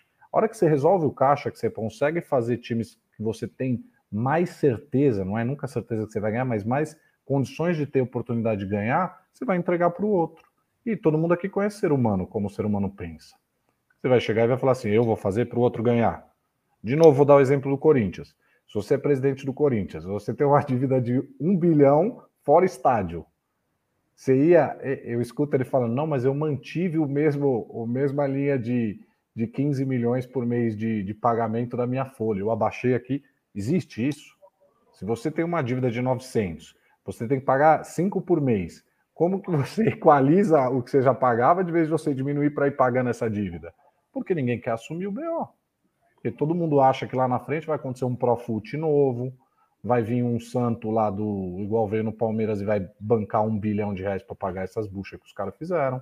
É o que eu vejo durante o caminho, é o que eu assisto de futebol. Mas, o André, deixa eu contrapor aqui. Com certeza. O senhor Júlio Casares, ele sabia muito bem onde estava entrando. Sim, concordo. Ele fez campanha contra a reeleição. Concordo. Ele era membro do conselho administrativo. Concordo 100%, Sombra. E depois inverteu a história, porque talvez, eu não sei se isso já era um projeto de depois que sentar lá, falar, ah, agora que eu tô aqui no trono, eu quero ficar mais tempo, por ego, Concordo. ou por uma questão financeira, de tipo, nossa, eu vou ficar três anos tentando arrumar economia, depois, na hora de poder montar um time melhor, eu não estarei mais aqui, né? É, Mas bom, eu concordo. A é, gente não sabe as ações reais, Sombra. Eu concordo com você 100%. É. E, e uma eu outra acho que não, não tem que mudar durante o jogo. Eu concordo com você 100%. O que, o que eu não. Eu não conheço o Casares, não conheço a capacidade dele de administração e nem do Belmonte. Já ouvi falar que são bons administradores, fizeram bons trabalhos onde trabalharam. Só que eu concordo com você que quando você quer mudar o jogo no meio do jogo, você traz um monte de coisa negativa para as pessoas pensarem. Simples assim. O que eu acho errado foi não ter mudado o estatuto para você deixar de vez de três anos, de vez de dois mandatos, se o cara faz um bom mandato mandar, você agora deixar três anos. É isso que eu acho errado. Não a é, mudança. A mudança no meio eu acho errado. Mas uma outra coisa que eu queria falar é você mencionou agora há pouco sobre o Palmeiras, né? Tudo bem que o Palmeiras se ergueu a partir de um abnegado. Tudo Sim. bem. Que foi lá e comprou a dívida de curto prazo, alongou. O Palmeiras já pagou faz anos essa dívida. Sim. Essa dívida que ele comprou, o Palmeiras já quitou isso faz anos, né? E, e, não vamos esquecer também uma coisa. É, o Palmeiras, que mesmo um clube com uma. talvez com um conselho do mesmo quilate que o nosso. Fato. É, pelo menos em algum momento, teve uma visão lá atrás de aprovar uma reforma de um estádio, que na verdade é reforma só no Alvará, porque não é reforma, é uma construção de um novo estádio. E aí houve uma conjunção de fatores que alçou o Palmeiras lá em cima, que é Sim. o orgulho de um novo estádio, Sim. né? Que hoje pega todos os shows, todos, Pode ser, a maioria só pode falar, não, mas nós temos Metallica. Tá bom, tem o Metallica. Uhum. Depois que o Metallica acabar como banda, não tem mais ninguém para levar lá. O Metallica ou o Iron Maiden. Acabou como banda, a gente não leva mais ninguém. Não vai falar mal do Metallica e do Iron Maiden na minha frente, hein, Sombra? Não, eu não tô é falando mal. Mas a hora que acabar o Metallica e o Iron Maiden, não tem mais Não vai acabar o Metallica e o Iron Maiden nunca. Só que você só tem que lembrar, Sombra, que a receita não é deles. Eu sei. Mas. E, e nunca vai ser. Então, mas o orgulho, o orgulho que deu no palmeirense, olha o que o Palmeiras arrecadou de dinheiro com bilheteria e com o plano avante deles. Concordo. O ticket médio do Palmeiras por jogo é quase o dobro do ticket médio São Paulino. Metade do nosso estádio também, né? Ah, mas a gente, mas a gente não põe 40 mil todo jogo. Não, não põe pelo momento do São Paulo. Eu acho que se o São Paulo tivesse num momento grande, ontem, por exemplo, tinha 36 mil pessoas no Morumbi. Se a é, gente está num momento é, gigante, é 45, que... 50. É, uma Mas coisa sombra que, tá falando, que eu, eu acho concordo, que, tá? que, mudou um pouco, o São, Paulo, o São Paulo poderia explorar mais, é justamente o São Paulo, por incapacidade financeira ou de gestão, o São Paulo ser hoje o estádio do povo, o Morumbi. O São Paulo ser o time do o clube do povo. E, e, e, e, também com a vantagem que eu nunca vi assim, é, tanto São Paulino lá por conta do metrô, né? É, agora bem, o São Paulino bem. tem acesso para ir no jogo. Então, então a gente mas... tem que explorar isso. Tem que Não, ter melhorias no estádio, mas assim, eu concordo com o Sombra também. Mas é que assim, eu acho que o Palmeiras, bem ou mal, ele fez uma lição de casa ali. Não sei se eles, se eles planejaram tudo isso que aconteceu. É isso que eu ia te perguntar, Sombra. Você acha que eu foi sem querer se... ou você acha que foi de propósito? Bom, ninguém aprova um estádio novo sem querer. Quanto a isso, tudo bem. Mas aí, veio lá o Paulo Nobre, pôs o dinheiro, o Palmeiras se estruturou financeiramente. E vou dizer para você falou do, do Veiga, mas o Veiga é um exemplo muito pequeno quando a gente fala a respeito de um jogador contratado. O Palmeiras contratou protagonistas. Não vamos Sim. esquecer que quando o Palmeiras se estruturou financeiramente, o Palmeiras ele foi buscar o Dudu que estava no leste europeu, pagou uma fortuna, mas o Dudu, deu um o Dudu tava, o Dudu tava no Grêmio, correto? Jogando no Grêmio, não, ele comprou não, do Leste tava na Europa. Tava na Europa. Da, ele tinha sido emprestado da Europa para o Grêmio, não foi isso? Não.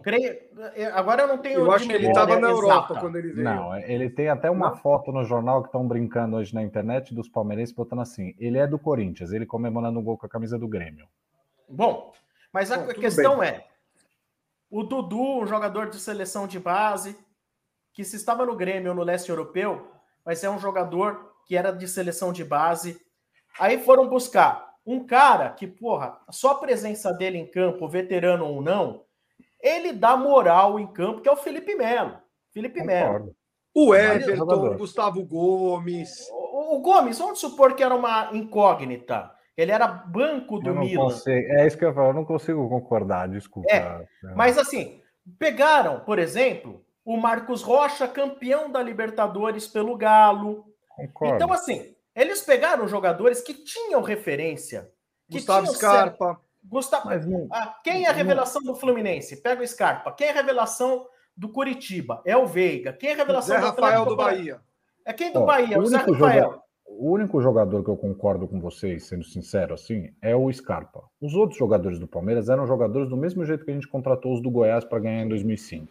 São jogadores que fizeram bons anos, que o Scalp achou da maneira correta e a gente trouxe. Danilo, Josué, Mineiro, e a gente ganhou tudo que ganhou.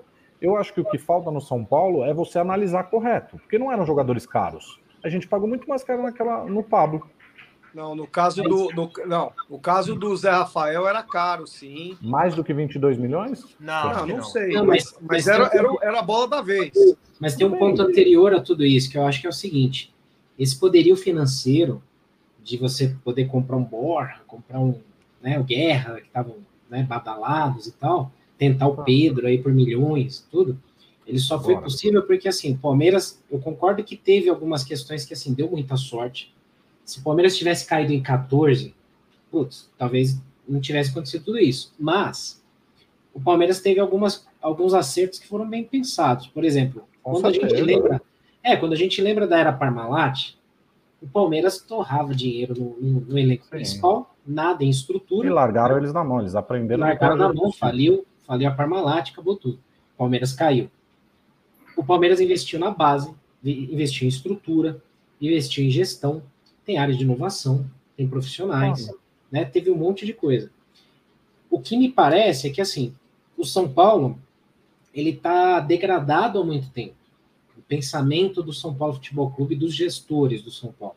Né? Não vou falar da gestão atual, de tudo, porque eu acho que é tudo meio que um desdobramento. É, a gente não sabe também, né? Na gestão atual a gente precisa de tempo, acho que tudo precisa de tempo. É, não, e assim, meio que são desdobramentos de, de um mesmo grupo tal, mas assim, tudo bem, cada um vai ter uma linha ali. Mas assim, o São Paulo, ele vem há muito tempo degradado nesse sentido. É, a gente realmente usa a Cotia, como eu brinquei aqui, como um amigo meu fala, entreposto de jogador para pagar dívida ou para pagar empresário, né? Você tem, por exemplo, o São Paulo durante muito tempo, aí teve um hiato que isso não aconteceu, e agora você olha de novo, o São Paulo com alguns empresários com vários atletas no mesmo, no mesmo na base.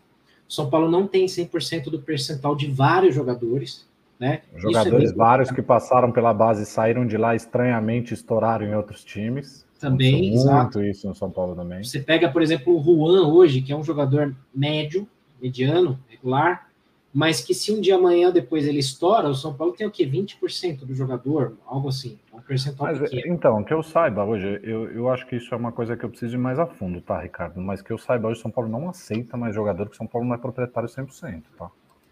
Não, não sei. Mas, mas tem no próprio. Hoje, no Sub-20? Você tem certeza, é. Sombra, disso? Absoluto? Não, no, no, próprio balanço mesmo, isso, é, é, isso é uma coisa, isso é uma coisa que está errada, porque teoricamente no Estatuto do São Paulo, não sei se está no Estatuto, mas uma das brigas que aconteceu internamente no São Paulo por muitos anos foi por causa de empresários. Inclusive na história do Oscar, de todos esses caras que teve lá, a ideia era que não existisse mais empresário que era dono de jogador no clube.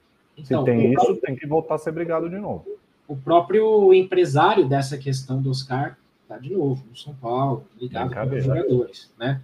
É, enfim, mas são outras questões. Agora, assim, a questão que eu acho, assim, o São Paulo, ele, a gente, você vê que volta no mesmo ponto, né? O São Paulo, ele tem uma marca forte para poder faturar alto, tem ainda um poder de 20 milhões de consumidores, a torcida do São Paulo talvez seja a que mais está dando show aí de presença nos estádios, de, de, de ir mesmo apoiar.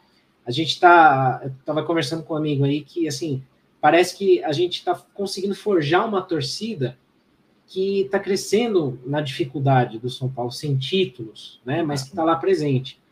Mas ainda é, é, muito desrespeitada, seja desde a compra do ingresso, seja do sócio torcedor, de um monte de outras coisas. E aí você vê que, assim, é, a impressão que nos dá é que as pessoas que, que fazem essa gestão do São Paulo, muitas vezes essas que têm poder de decisão, elas têm um, uma bolha onde não enxergam tudo isso, né? E, não, não querem enxergar, né? Ou não querem, porque não é conveniente, não sei, mas assim, não enxergam e não conseguem ter essa proximidade com o que de fato pode fazer o São Paulo se alavancar. Então, assim, você tem um. Eu, eu lembro porque eu perguntei para o Casares na entrevista que ele fez comigo no arquibancada antes da eleição. E depois aconteceu exatamente o outro o contraponto, que eu falei assim, poxa, tem muitos abnegados, tem muita gente é, é, com cargos ali que você tem um profissional, mas esse profissional ele tem que responder para um, um conselheiro, né? Eu entendo que você tem que ter um conselheiro, alianças políticas, né? Mas, poxa, você tem até alguns ilegal, ilegais, né, conforme uma, o, o, o, estatuto do clube, né, em alguns cargos ali, se você for ver a fundo. E, e aí você não tem essa profissionalização. Aí me preocupa também esse ponto. Amanhã ou hoje, né, como foi formada aí a, a liga, né, brasileira de clubes, amanhã tem uma injeção de dinheiro no clube, né? Como que isso vai ser usado? Como que isso Ninguém vai, ser... vai injetar dinheiro no São Paulo sem você, sem você ter administração. Esquece, isso não existe. Exato. Não tem você não, nenhuma. Você não tem a transparência, você não tem confiança. Muita gente fala, ah, o Abílio Diniz e tal. Se eu fosse o Abílio Diniz, você acha que eu colocaria dinheiro onde eu não sei onde o dinheiro está indo? Onde eu não sei como que isso está sendo trabalhado? Ah, então, eu acho que, assim, falta essa transparência, falta uma gestão que me faça confiar, até porque hoje eu não sou nem sócio torcedor, não consigo confiar sabe? Eu entendo 100% e, e concordo com tudo que você falou 100%. Acho que São Paulo, nesses últimos 10 anos, perdeu a credibilidade com todo mundo na parte administrativa. Agora é o caminho inverso. Eles têm que provar para a gente que eles estão certos e que eles estão fazendo o caminho certo. Eu acho difícil eles provarem, como eu disse ali atrás. Quando você não tem um balanço auditado por uma Big Four, quando você não tem um processo clean para todo mundo enxergar o que está acontecendo, não tem como você acreditar. O que a gente vai é por paixão mesmo. Estava falando de torcida. O Corinthians, o maior crescimento da torcida do Corinthians foi nos 23 anos de fila também. Foi o maior tempo que cresceu. Acho que o brasileiro gosta de sofrer, o São Paulino gosta de sofrer também. Acho que vai cada vez mais Acho que gosta. O São Paulino não gosta de sofrer, não, cara. Mas a gente anda sofrendo, viu, Perrone? Bastante. Nós estamos sofrendo sem gostar, viu? É. Mas a gente tem que ver algumas luzes no fim do túnel. Eu vejo alguns, alguns caras relevantes no São Paulo que, que não são de brincadeira. O Rogério Ceni, por exemplo, não é um cara que precisa de dinheiro e ficar fazendo conchavo com ninguém para estar tá lá dentro. O Murici, bem. Acho que a gente tem algumas, algumas pessoas que podem ser podem trazer relevância para a gente se acertar.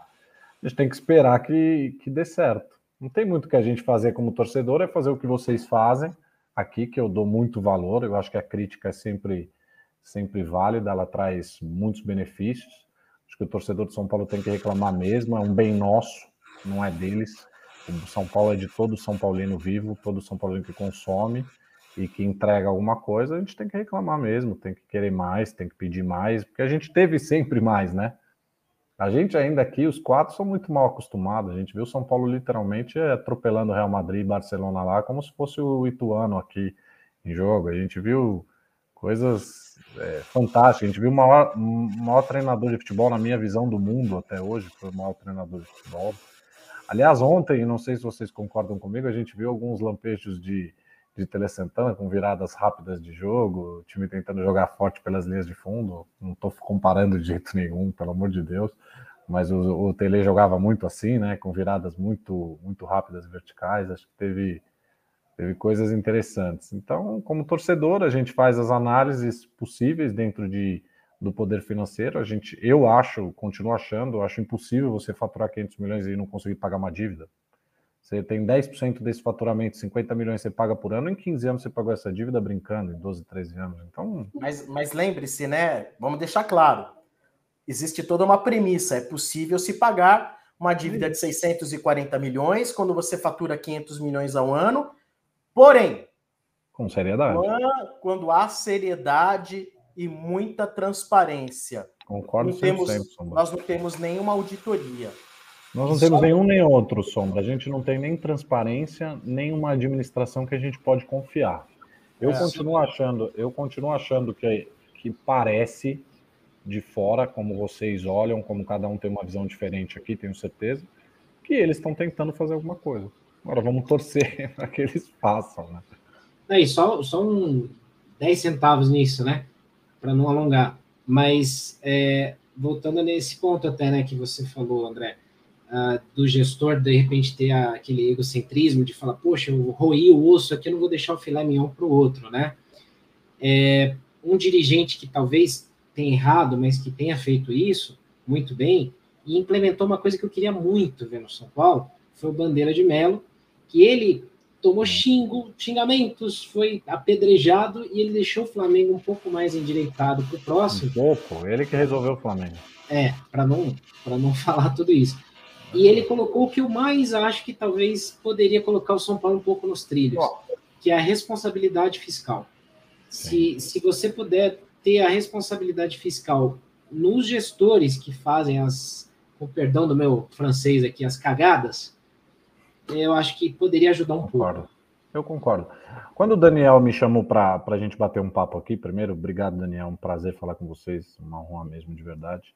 O, eu fiz questão de ler a história do Flamengo, tá? Primeira coisa que o, que o Bandeira fez, contratou uma Big Four para fazer auditoria na empresa.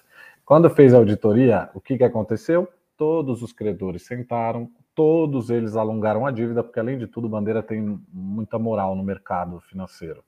Então, é, ainda além de tudo, alongou tudo, criou um processo completamente diferente, que poderia acontecer com a gente com uma gestão, por exemplo, do, do Abílio Diniz. Com certeza traria uma credibilidade monstruosa para o processo. Ou mesmo contratando o Bandeira de Melo para ser o nosso consultor, por que não?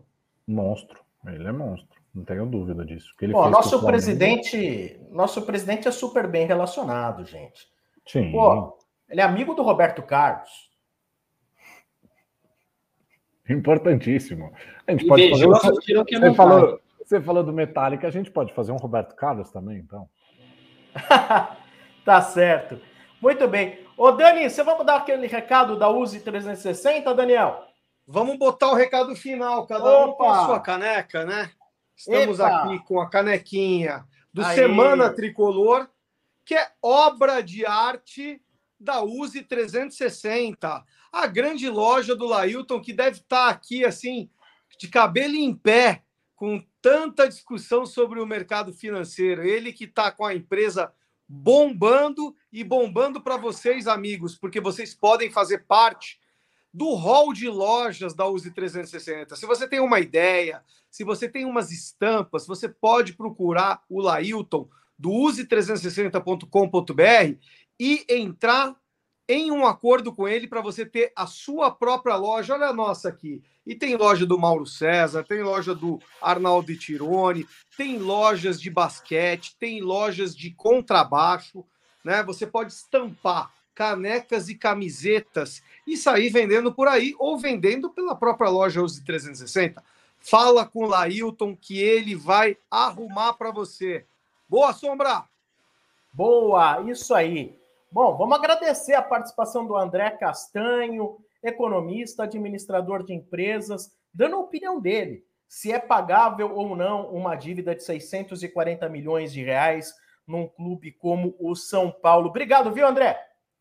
Uma honra, Sombra. Primeiro que o Daniel toma um café com ele todo dia, é um prazer ver ele. Muito legal ver como a gente São Paulino literalmente de canteiras, como diria o barcelonista, a gente é de canteiras, é muito legal falar com o São Paulino, visão diferente, Sombra, que defende a nossa camisa aí na 97, muito legal. Obrigado mesmo, foi uma honra, foi um prazer. Só que eu quero a caneca, tá? Ó. Ô, Lailton, ó a caneca aí pro André. legal demais. Então tá bom. Senna, quer mandar algum recado aí, Senna? Só um abraço para todo mundo. Muita gente participou, a gente não conseguiu ler tudo, mas no ar. A gente lê aqui sim. Valeu, se inscrevam no canal. Quinta-feira, São Paulo e Everton no Chile, 7h15, só na Comebol TV. Não adianta procurar em outro canal, hein? Jogo emocionante. Ter, ter, terrível, eu ia falar. Melhor ver a voz do Brasil, mas é quase no mesmo horário. Legal, bacana.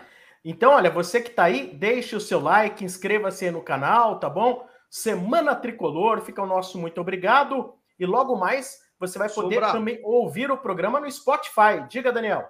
Sombra, quero também agradecer aqui o José Renato Santiago Júnior, escritor, que me mandou o, o novo livro dele, São Paulo 1960, 1992 o Conquistador da América. Vou Boa. degustar como um grande livro. É, São Paulino, José, obrigado aí. E em breve, é, livro para todos vocês também, participantes, e sorteios lá no Daniel Perrone, uh, Instagram Daniel Perrone. É isso aí. Boa! Obrigado, viu, pessoal? Um grande abraço a todos vocês. Estamos encerrando mais um Semana Tricolor aqui no nosso canal Semana Tricolor. Valeu! Bem-vindos ao Semana Tricolor. Sombra, Senna e Perrone abrem a semana discutindo tudo sobre o São Paulo.